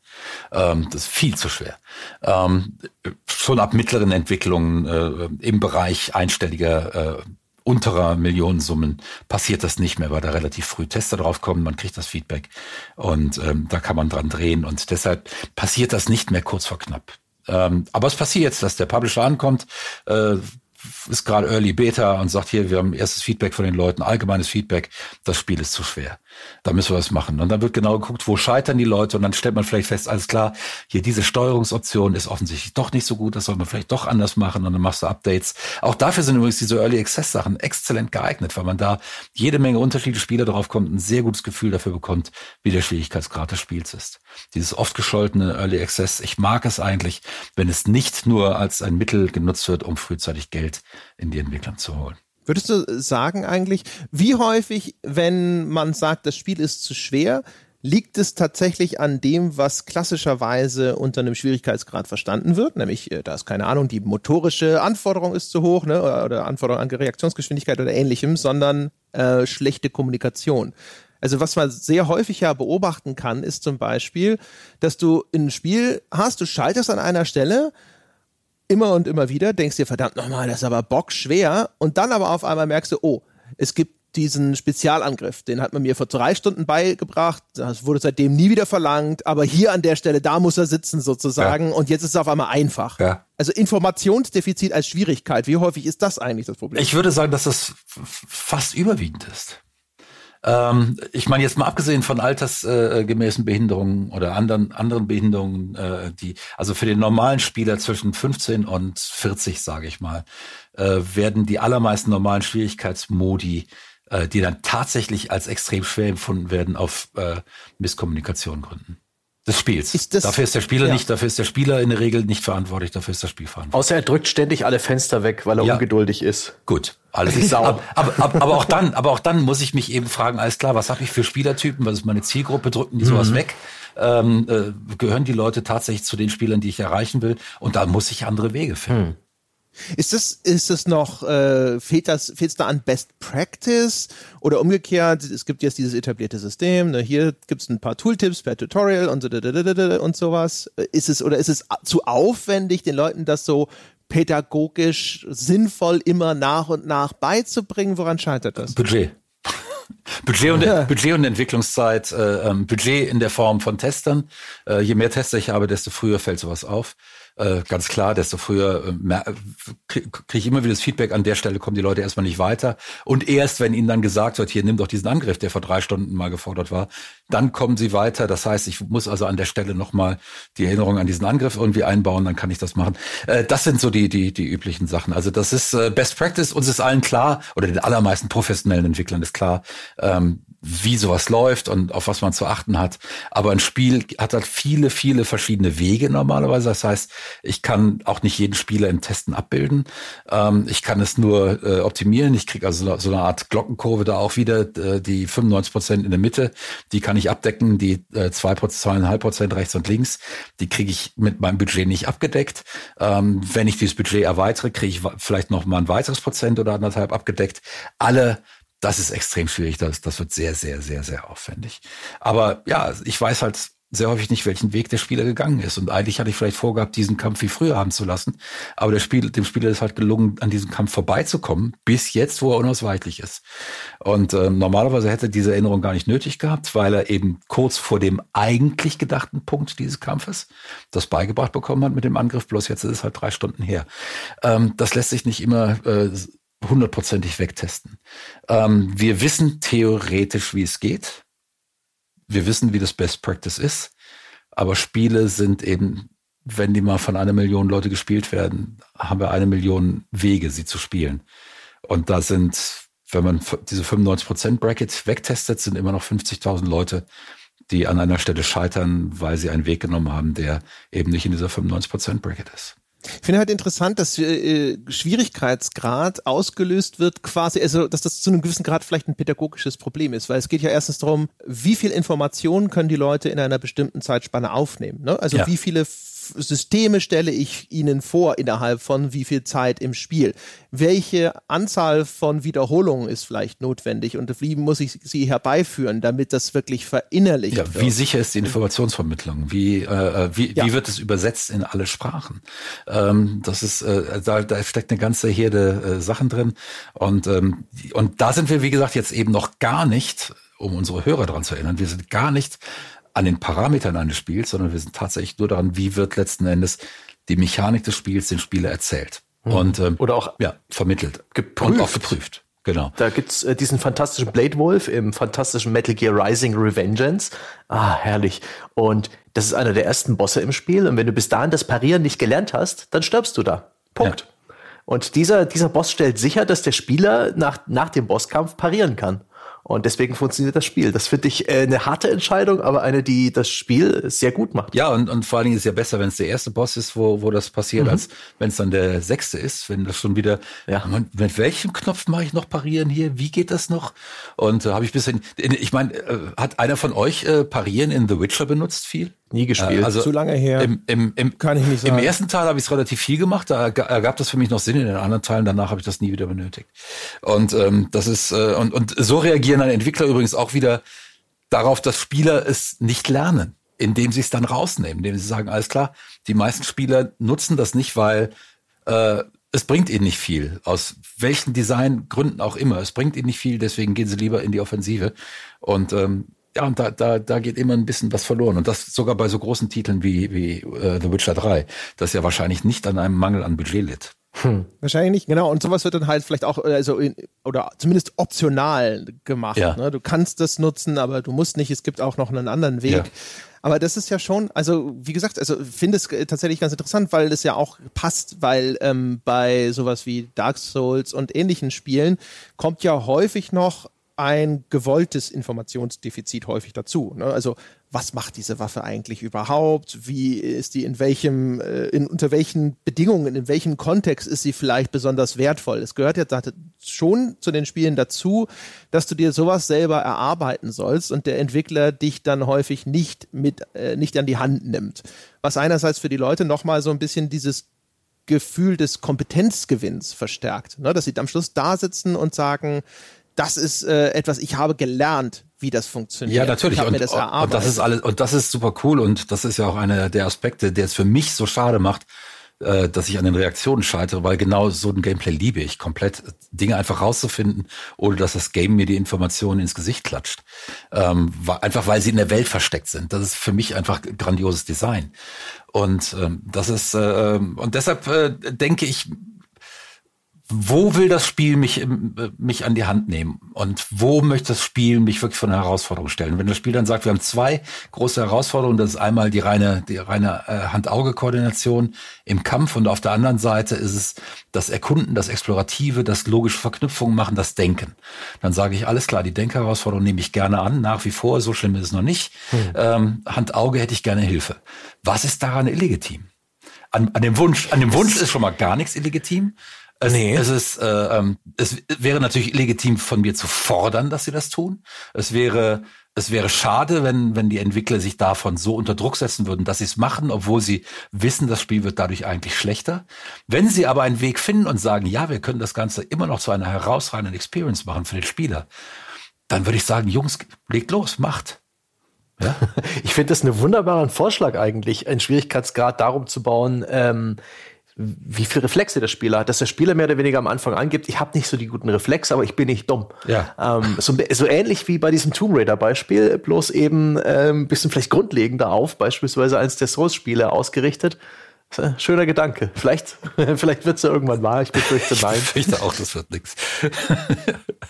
Wie ist es denn, äh, wie steht ihr denn zum adaptiven Schwierigkeitsgrad. Es gibt äh. Lösung. Es gibt nur einen Schwierigkeitsgrad, aber im Hintergrund, im Hintergrund sind die Heinzelmännchen, die dich beobachten und die sagen, na, da werden wir vielleicht mal noch ein bisschen, ne, entweder eine Schippe drauflegen oder vielleicht machen wir es ein bisschen einfacher. Hat einer von euch schon mal ein Spiel gespielt, wo das gut umgesetzt war? Resident Evil ab Teil 4. Ja? Fantastisch. Echt? Ja. Okay. Diese ja. Resistance-Spiele haben in der Hinsicht auch einen vergleichsweise guten Ruf von Insomniac. Und mhm. ich muss gestehen, ich habe sie gespielt Spiel bis, glaube zum zweiten Teil und hatte, wusste erst beim zweiten Teil, dass es diesen adaptiven Schwierigkeitsgrad überhaupt gibt. Und ich hatte zumindest bis dahin nie so ein bisschen das, so das Gefühl so, oh. Ab und zu merkst du es, du, du spielst dann nach, bis zweimal verreckt, spielst es nochmal und denkst dir so, das sind aber weniger Gegner diesmal. Da habe ich aber irgendwie Glück gehabt oder sowas. Und dann passiert das ein paar Mal und dann, dann beginnst du das Muster zu erkennen und dran zu zweifeln. Und das ist der Moment, wo es dann aber für mich unbefriedigend wird. Wenn das drin ist und wenn sie es schaffen, das wirklich komplett vor mir zu verbergen, wenn es wirklich so Smoke and Mirrors ist oder sowas, dann ist es natürlich gut. Aber sobald ich das merke, sitze ich dann halt schon da und dann fühle ich mich auch so ein bisschen erstens äh, paternalistisch jetzt hier in Watte gepackt, ja. Und zum zweiten wird mir ja auch eine Option entzogen. Ich möchte ja sagen können, nee, das ist schon okay, weißt du?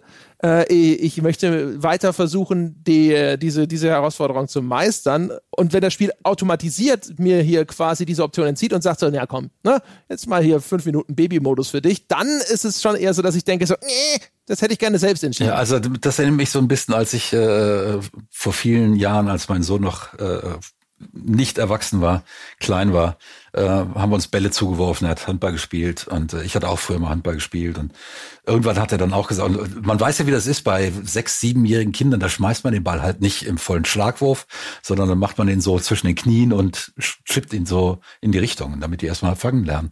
Äh, Deswegen werde ich zu den Kindergeburtstagen nicht mehr eingeladen. Wahrscheinlich. Äh, ne? du, du, du, mit der 110 äh, Stundenkilometer Kugel, das, ist, äh, ja, genau. das hat zu viele Ausfälle in der Nachbarschaft gegeben. Äh, jedenfalls ähm, jedenfalls ab einem bestimmten Punkt hat dann mein Sohn auch gesagt, Papa, jetzt, jetzt wirf mal richtig. Ja, jetzt wirf mal richtig. Und dann äh, die Herausforderung will ich ja haben. Ich, ich will nicht merken, dass ich wie ein Kind behandelt werde. Und in meinem Alter äh, schon mal gar nicht. Also deshalb habe ich äh, zu diesem adaptiven Schwierigkeitsmodus ne, ein sehr gespanntes Verhältnis. Und ähm, ich habe jetzt äh, Re Resident Evil, ähm, ich glaube, den ersten Teil gespielt. Da war es noch nicht drin. Ja. Mit Resident Evil 4 wurde der ja. eingeführt. Da gibt es ein schönes Video von Game Makers Toolkit dafür auf YouTube, der auch so ein bisschen in seinem Fazit, sagt, dass es halt das Geniale an diesem adaptiven Schwierigkeitsgrad war, dass niemand davon gesprochen hat, dass man es ein Jahr später nach dem Release des Spiels war im, im Lösungsbuch ein kleiner Satz dazu, dass es, dass der existiert und einige Hardcore-Spieler haben das durch Experimente herausgefunden. Speedrunner benutzen das zum Beispiel, um bewusst sich Verletzungen auszusetzen, dass der Level nicht plötzlich schwerer wird, weil da mehr Gegner auftauchen. Ah. Aber das hat halt so gut gepasst, dass das Spiel einfach immer guckt, wie viele Items hast du, wie verletzt bist du und alles, was da vor dir kommt, leicht anpasst, so dass du immer in diesem perfekten Bereich äh, drin bist, der weder zu anspruchsvoll ist noch zu mhm. einfach und dir dieses Survival-Horror-Gefühl gibt. Dieser geheime äh, adaptive Schwierigkeitsgrad, den seitdem wohl auch die Resident Evil Spiele beibehalten haben und den ich auch sehr schätze, weil ich ihn eben niemals wirklich mitbekommen habe. Aber stört habe. dich das nicht, wenn du weißt, äh, ist okay, jetzt wurde ich verletzt, jetzt haben die im Hintergrund wieder was angepasst, damit ich nicht sofort sterbe? Deswegen ist ja das Geniale daran, dass, äh, dass sie es da nie verraten haben. Und genauso argumentiert eben auch dieser YouTuber, dass es ähm, Best Practice ist, einfach niemandem irgendwas davon zu sagen. Es einfach stillschweigend zu machen. Im Smoke and Mirror. Das ist halt aber, ne, Resident Evil 4 ist ja noch, ja, das ist, ist nicht wirklich Prä-Internet, aber schon noch mal eine andere Zeit. Heutzutage, oh, ich glaube, also ne, wenn es From Software in ihr nächstes Spiel heimlich, ohne es jemandem zu sagen, einen adaptiven Schwierigkeitsgrad einbaut, kannst du aber glauben, dass das sehr, sehr schnell, sehr groß an die Glocke gehängt wird. Das wäre wahrscheinlich das falsche Spiel dafür, aber so, ich glaube, Red Dead Redemption 2 hatte das auch. Ich hatte das Gefühl bei einigen Schießereien, wo ich teil, teilweise auch aus Unachtsamkeit, teilweise, weil ich nebenher auf dem Handy rumgedrückt habe oder irgendwas. Wenn ich da mehrmals verreckt bin, hatte ich das Gefühl, hey, hey, hey, hey, sind jetzt plötzlich noch die Hälfte der Gegner da. Ich bin mir da nicht sicher, ob ich da vielleicht einfach einen anderen Speicherstand hatte. Ich habe das Gefühl, die hatten das auch gemacht und tatsächlich, wie du es auch vorhin gesagt hast, das, das, hm, das ist auch irgendwie komisch. Man kommt sich ein bisschen verarscht vor. Man fühlt sich ein bisschen wie, wie, wie, es wäre wär schon wieder Mutti hinter dir und versucht dir zu helfen. Auch nicht perfekt. Also, ja, aber es gibt halt, äh, vielleicht kann ich jetzt mal die, die Liste der Best Practices aufzählen, die ich recherchiert habe für interessante Schwierigkeitsgrad. Das wäre ganz cool. Ist jetzt ist ein bisschen hohl, äh, aber es gibt, es gibt sehr interessante Sachen, die Spieldesigner gemacht haben, äh, die, die darüber hinausgehen, ähm, einfach nur ein paar Regler hochzustellen. Doom beispielsweise, das 2016er Spiel, das ist ein Spiel, was darauf, darauf designt wurde, dass man aggressiv spielt. Man hat oft mit vielen Gegnern zu tun. Und da gibt es im Hintergrund ein System, dass der Spieler eine gewisse Anzahl von Tokens äh, besitzt und Gegner nehmen sich einen davon und dann können sie angreifen.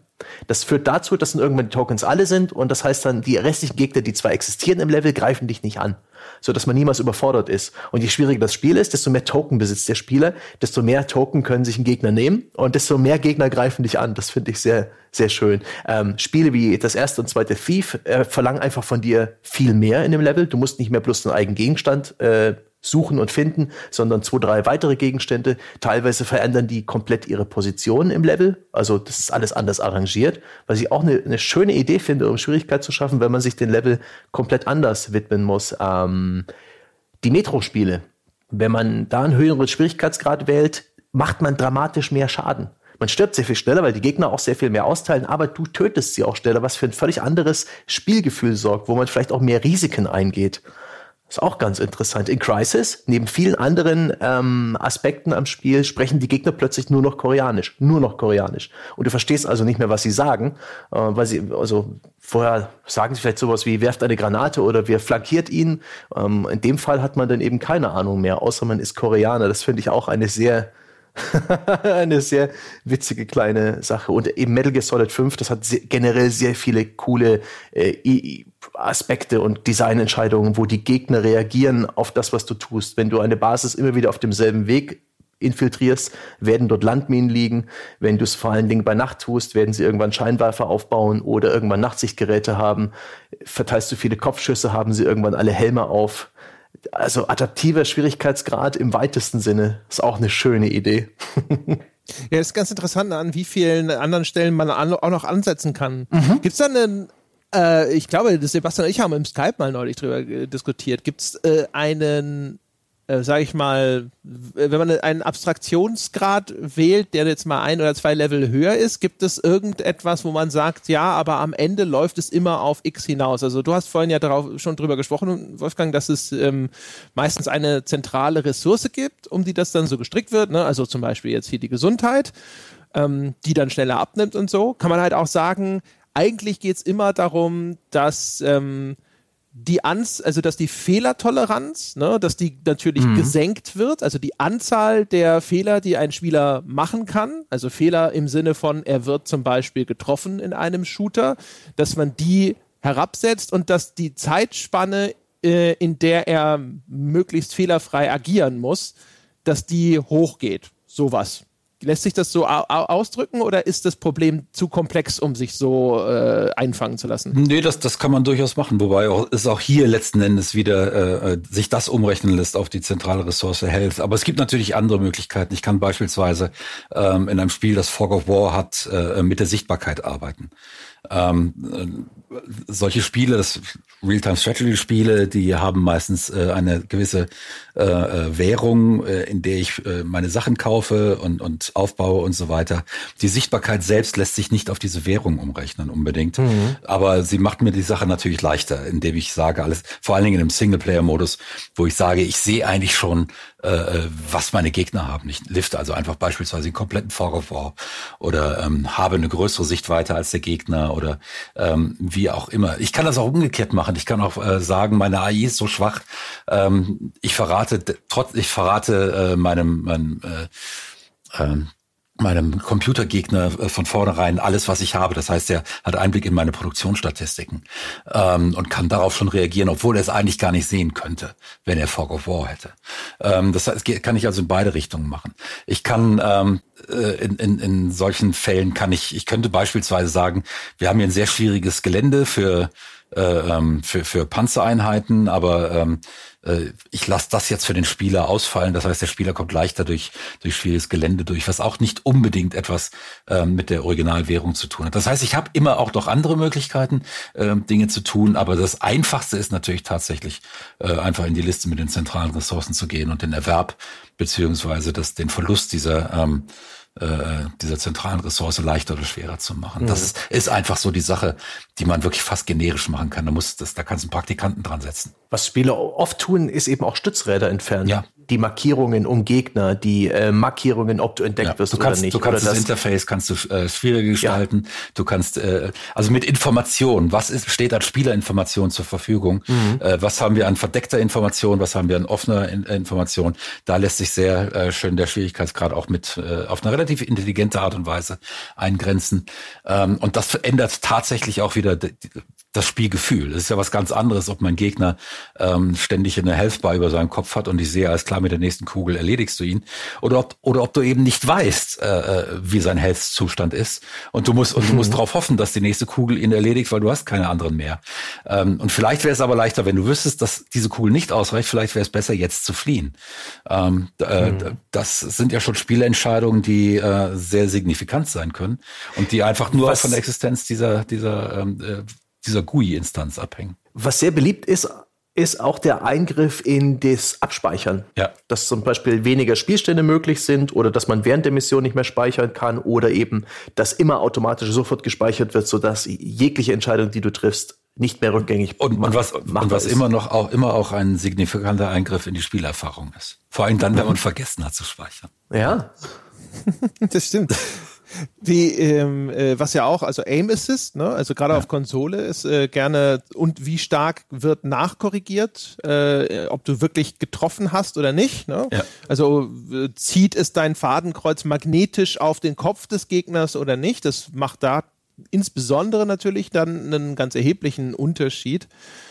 Und ähm, was auch noch ja eine interessante Variante ist, um in irgendwo Schwierigkeitsgrade anzuheben oder nicht, ist, da habe ich den Faden verloren, verflixt.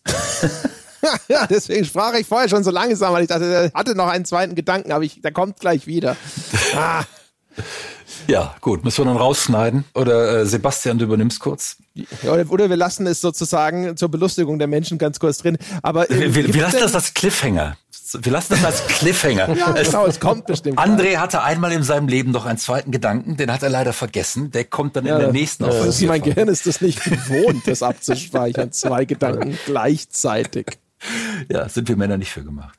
Wir, wir brauchen ja. mehr Frauen im Podcast. Ja. Die, die können zweite Gedanken behalten. Hm. Hm, hm, ja. Hm. Ähm, ob man das Geschlecht angeben beim Spielstart und das Interface verändert sich je nach äh, Multitasking und Sehgewohnheit. Ist es ein, ist es ein Gedanke, den ich gerade habe? Nein. Du, ich lasse du, du meinst, du, du, meinst, ein, ein Spiel braucht Multitasking, weil man am Anfang Frau als Geschlecht angegeben hat. Es, es, es kann mehr Multitasking von dir erfordern. Während es, wenn du ein Mann bist, stets eine Aufgabe gleichzeitig Genau, und du kannst keine, du kannst keine weiteren an, äh, Aufgaben annehmen. Ja, aber du kannst sie stets mit Gewalt lösen.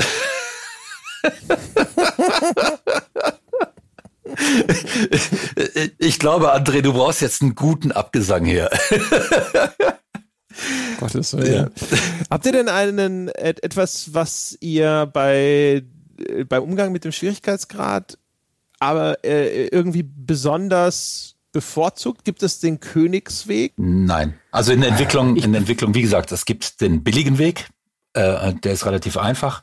Ähm, der wird auch sehr häufig bestritten. Genau, oder beschritten, genau aus dem Grund, weil er eben der äh, ähm, billige, kurze, einfache ist und er ist zuverlässig. Er muss nicht groß, sehr aufwendig neu getestet werden, weil die Sache ist einfach nur schwieriger. Sie ist aber nicht prinzipiell unlösbar geworden in der Regel. Das kann man schon abschätzen. Das ist ja auch noch so eine Sache, wenn ich wirklich an viel an, an, an anderen Dingen drehe als jetzt nur der zentralen Ressource, muss ich eigentlich das Spiel nochmal von Anfang bis Ende komplett neu spielen auf dem Modus.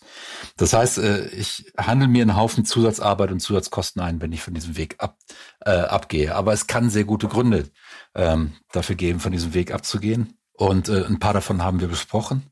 Und äh, dann ist das natürlich in dem, dem Augenblick teurer, aber auch eigentlich fast immer die bessere Lösung, wenn ich das wirklich gut durchziehe. Ich habe zum Schwierigkeitsgrad noch zwei Gedanken. A, ich schätze es sehr, wenn ich informiert werde, wenn ich diese Entscheidung treffe.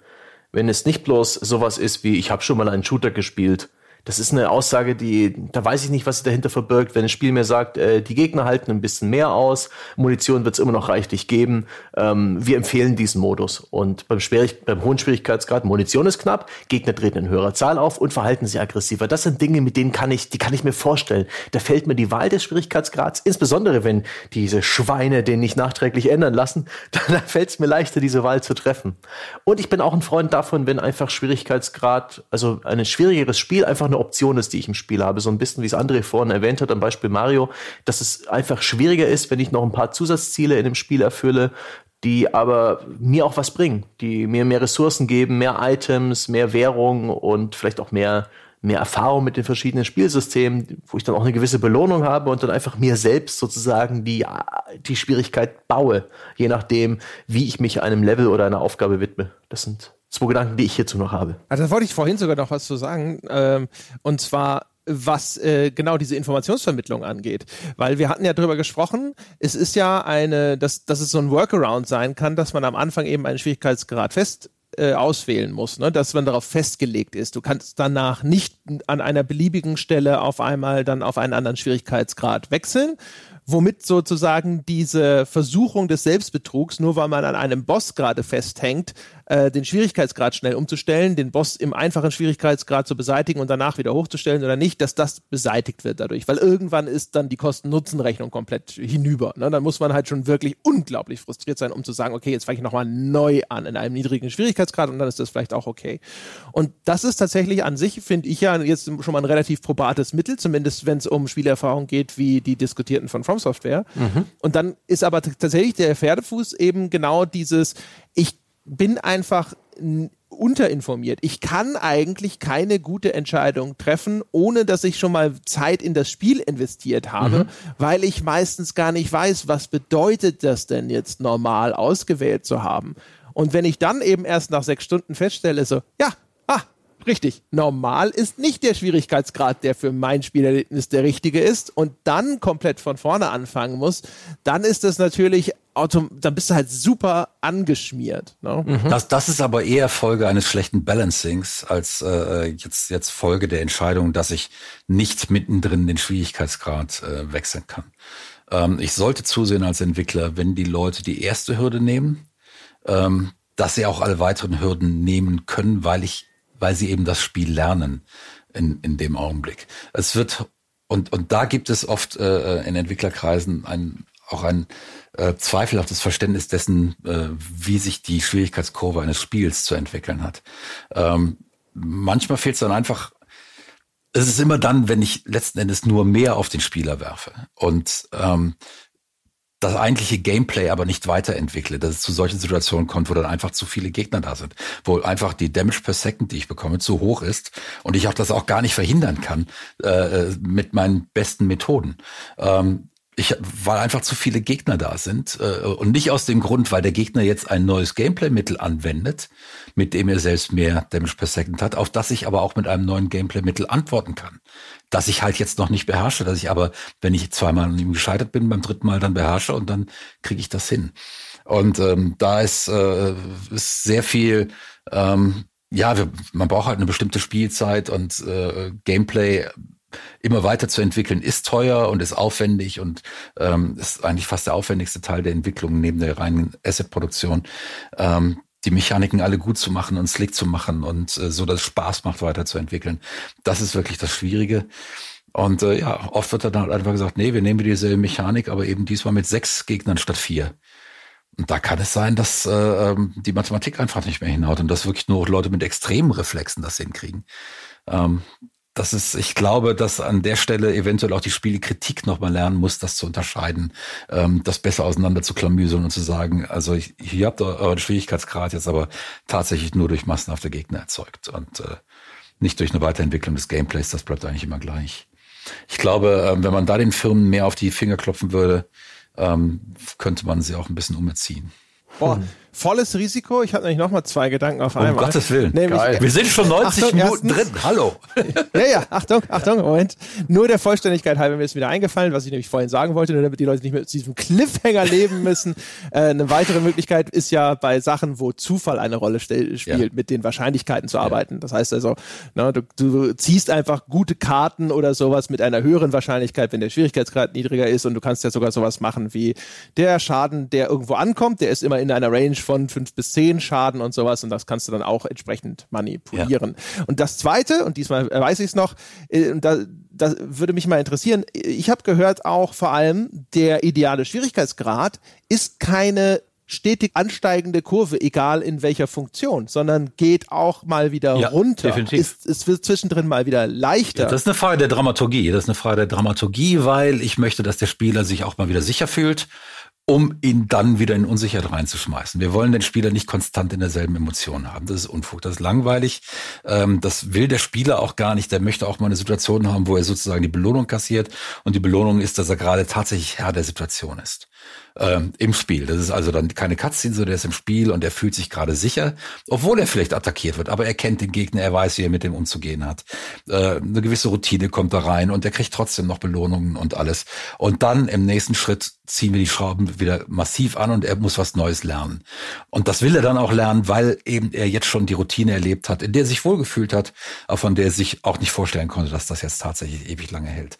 Das heißt, wir, wie jede wie jeder gute Roman, äh, der wird beschleunigt, der wird verdickt. Äh, ähm, Dramaturgie ist ein wichtiger, äh, wichtiger Teil des empfundenen Schwierigkeitsgrades, klar. Ich habe zum Schluss vielleicht noch den Gedanken, ähm, das Pferd anders aufzuzäumen, was den Schwierigkeitsgrad angeht. Wir haben jetzt die ganze Zeit über Spiele gesprochen, die vielleicht ein bisschen zu schwer sind und darf man jetzt den Schwierigkeitsgrad wechseln und, und wie kommuniziert man das? Aber was ist, wenn ein Spiel zu einfach ist? Denn so sehr ich einen leichten Schwierigkeitsgrad äh, leichtfertig benutze umschalte oder ihn auch vermisse, wenn, er, wenn ich das nicht mehr tun kann, sobald mir ein Spiel zu schwer wird.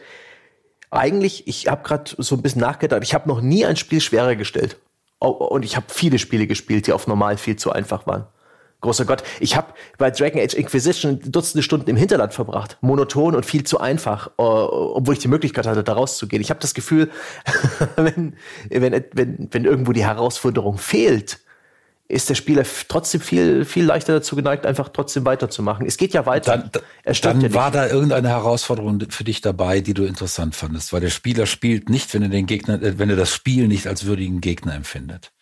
Wenn das Spiel ihn langweilt, also ich, der auch Klickerspiele bevorzugt. Ein Klickerspiel kann auch ein würdiger Gegner sein. Also das, aber was schon, was schon hey, hey setz, setz mich an Cookie-Clicker und ich bin drei Tage verloren. was, äh, was ich, was ich schon finde, weil das habe ich ja neulich diese Feststellung schon gemacht bei der Wertschätzung von Below ist, dass man aber als Spieler manchmal dazu neigt, überzukompensieren. Das heißt, das Spiel hat dir zu verstehen gegeben, dass es manchmal ziemlich schwer sein kann und dann gibt es dir eine Möglichkeit, irgendeiner Form von Ressource zu sammeln, die dir dein Überleben erleichtert.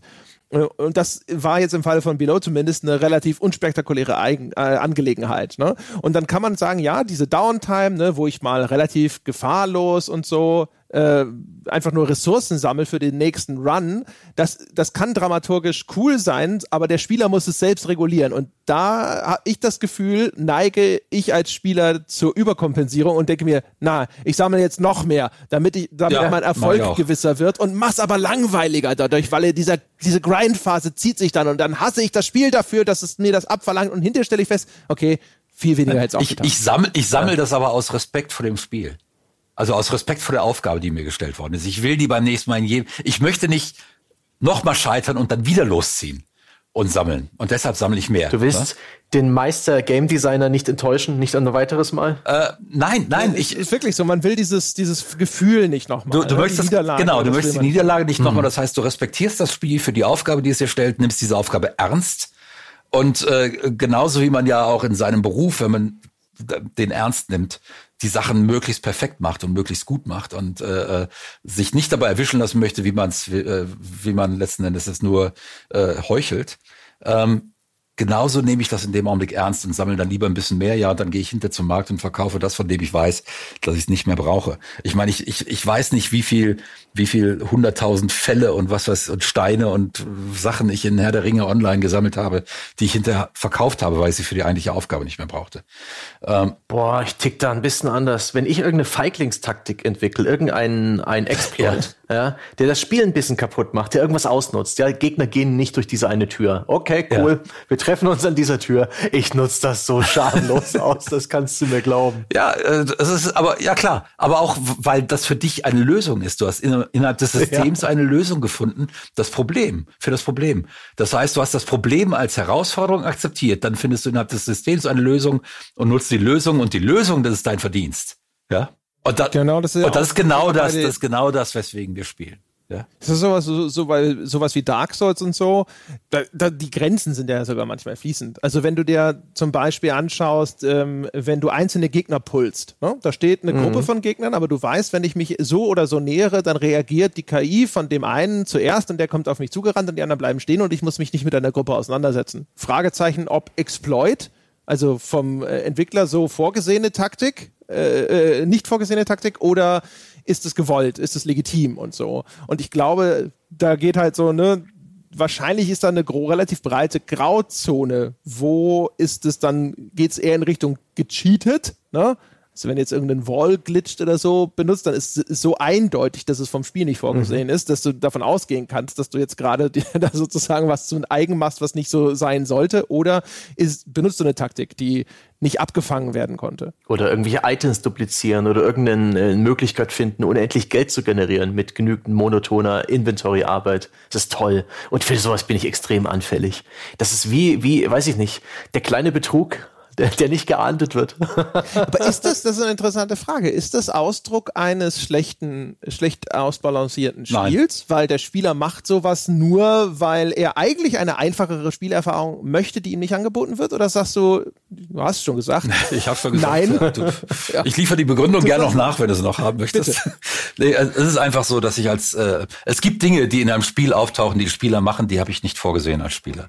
Eines der berühmtesten äh, äh, Beispiele war in, in Deus Ex war es, der, äh, das war der, der, ähm, Nee, es war nicht. Warren Spector. Äh, ja, es, äh, es war aber sein Chef-Level-Designer, der das erzählte. Die hatten diese Minen, die du an die Wand machen kannst und wenn ein Gegner vorbeilief, dann ging die Mine hoch.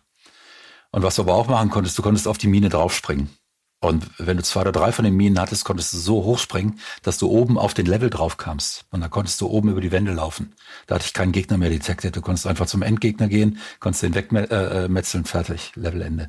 Ähm, das ist, ähm, das haben die irgendwann mal festgestellt, äh, weil ihnen irgendein Spieler das mal verraten hat, äh, dass das passiert. Und ähm, ist im Testing nicht, nicht, äh, nicht aufgefallen, gar nichts. Und äh, du kannst nicht alles testen. Und äh, manchmal gibt es so Dinge, da sagst du dann, alles klar, das müssen wir fixen weil das macht das Spiel kaputt. Oder manchmal sagst du, ja gut, das ist jetzt eigentlich eine clevere Taktik an der Stelle. Ähm, war von uns nicht so intended und macht das Ding hier sehr leicht. Aber wenn die Leute auf die Idee kommen, hey, cool, sie sind auf die Idee gekommen, wir haben ein interaktives System, prima, das lassen wir so. Und äh, das werden wir den Leuten jetzt auch nicht kaputt machen. Klar, wenn du irgendwo durch eine Wand durch kannst und das ist offensichtlich, da musst du, da musst du die Kollision der Wand wiederherstellen. Aber sehr häufig ist es einfach so, dass du sagst, alles klar, wir haben jetzt mitbekommen, so und so machen das Leute und äh, gut, wenn sie es rausgefunden haben, wir haben es nicht rausgefunden, prima.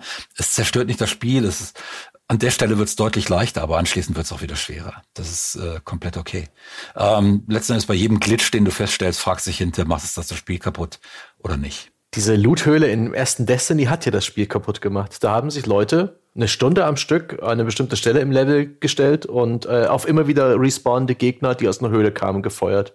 Und die haben halt äh, signifikant viel Loot und auch guten Loot in einer hohen Wahrscheinlichkeit hinterlassen, so dass das den Rest des Spiels komplett entwertet ja, hat. Dann, das war die lohnenswerteste Aus Aufgabe im Spiel. Es war völlig monoton, aber die Spieler haben es gemacht, weil es in diesem Spiel um Genauso wie den Messer-Exploit in, in, Skyrim am Anfang, wo du eben äh, sehr billig ein Messer schmieden konntest, äh, sehr billig dieses Messer mit ähm, äh, Magie aufladen konntest und du dadurch in kürzer Zeit sowohl deine Schmiedeskills äh, wie deine äh, Magie-Skills maxen konntest und ein Vermögen angehäuft hast, weil so ein ma magisches Messer für Unsummen verkauft werden konnte, während es in der äh, Herstellung wirklich nur, nur ein paar Kupferstücke gekostet hat. Äh, sowas musst du natürlich dann fixen hinterher, wenn du solche Loopholes hast. Das ist klar. natürlich. Der Witz ist ja aber, dass es tatsächlich bei den Spielern häufig gar nicht mal äh, so also ich meine, denen ist schon klar, dass das ein Exploit ist und sonst irgendwas, aber äh, als die Loot-Höhle abgeschafft wurde, war ja eher so dieses, ach Mann, ja. Ja, die Nothöhle. Ja, genau. Ich wollte noch, ich bin nicht dazu gekommen. Ich, ich habe ich, ich hab auch gedacht, so fuck, ich, wenn ich das gewusst hätte, weil ich habe dann hinterher, bevor das auch nochmal äh, quasi weniger effektiv gemacht wurde, ich habe dann diese beschissenen Chest-Runs gemacht und ich habe mir gewünscht, ich könnte nur vor einer einzelnen Höhle stehen, anstatt Punkt A, B, C immer abzulaufen. Das ist schon witzig, wie der Spieler bereit ist, äh, sich absoluter Monotonie hinzugeben, wenn es für ihn die äh, einfachste, der einfachste Weg ist, eine Aufgabe Wahrscheinlich sind wir doch alle im Geiste Fließbandarbeiter.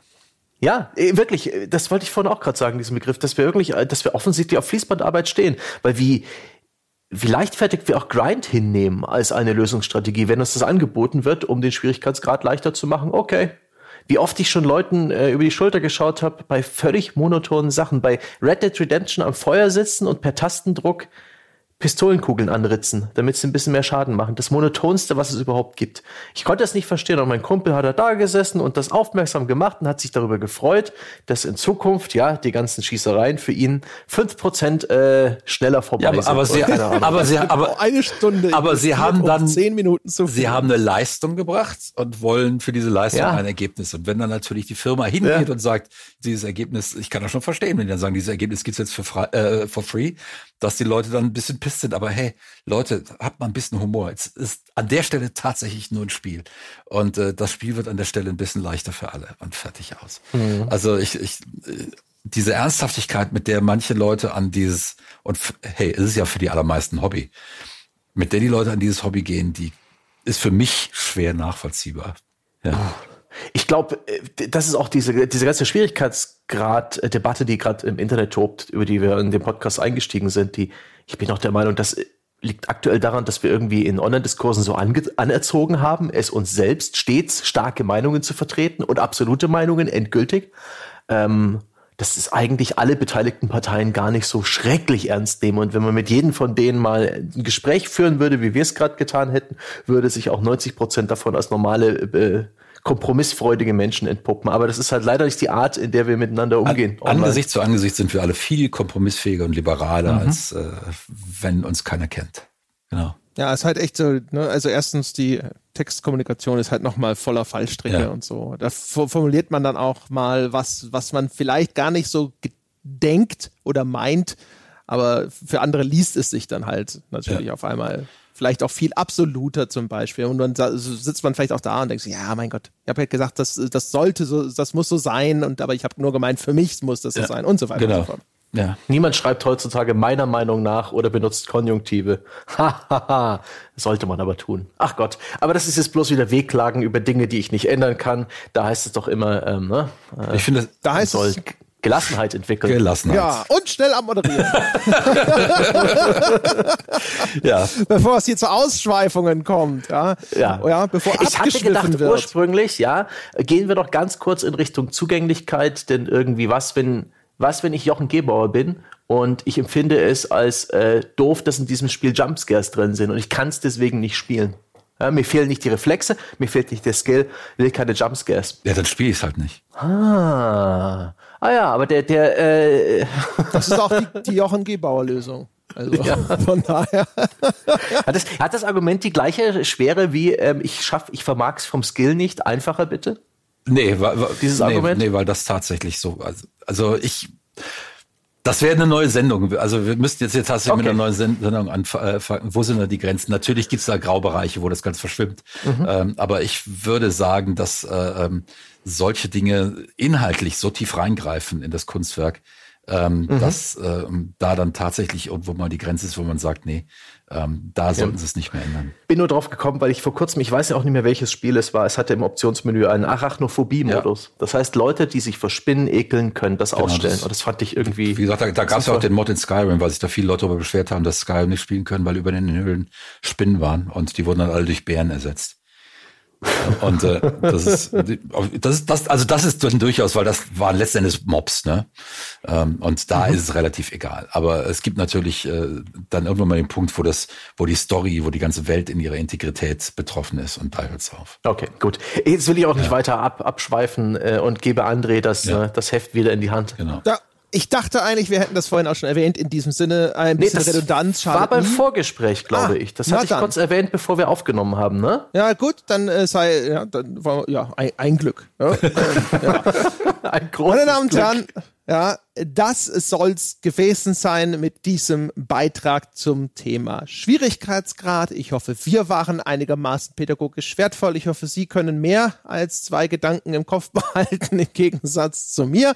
Falls nicht, ja, merken Sie sich nur diesen einen unter gamespodcast.de slash Abo können Sie Unterstützer dieses Podcasts werden und Ihr Leben besser machen. Das ist der eine Gedanke, den Sie mitnehmen müssen, falls Sie aber schon ja, Next Level sind, zwei Gedanken im Kopf behalten können, dann schauen Sie vorbei und außerdem noch auf iTunes vergeben Sie die wohlverdiente äh, Eigenfeststellung äh, 5-Sterne-Wertung dort, dann bleiben wir nämlich sichtbar in den iTunes-Charts. Damit helfen Sie uns ganz ohne jeden finanziellen Aufwand. Und wenn Sie mit uns über den Schwierigkeitsgrad diskutieren möchten, schauen Sie vorbei im Weltbesten Spieleforum unter forum.gamespodcast.de. Und falls Sie irritiert sind, weil ich es vorher nicht erwähnt habe, ja, Sie können auch weiterhin Unterstützer werden auf patreon.com slash auf ein Bier. Aber es ging ja darum, nur einen Gedanken im Kopf zu behalten. In diesem Sinne, das soll es gewesen sein für diese Woche. Wir hören uns nächste Woche wieder. Bis dahin. Tschüss.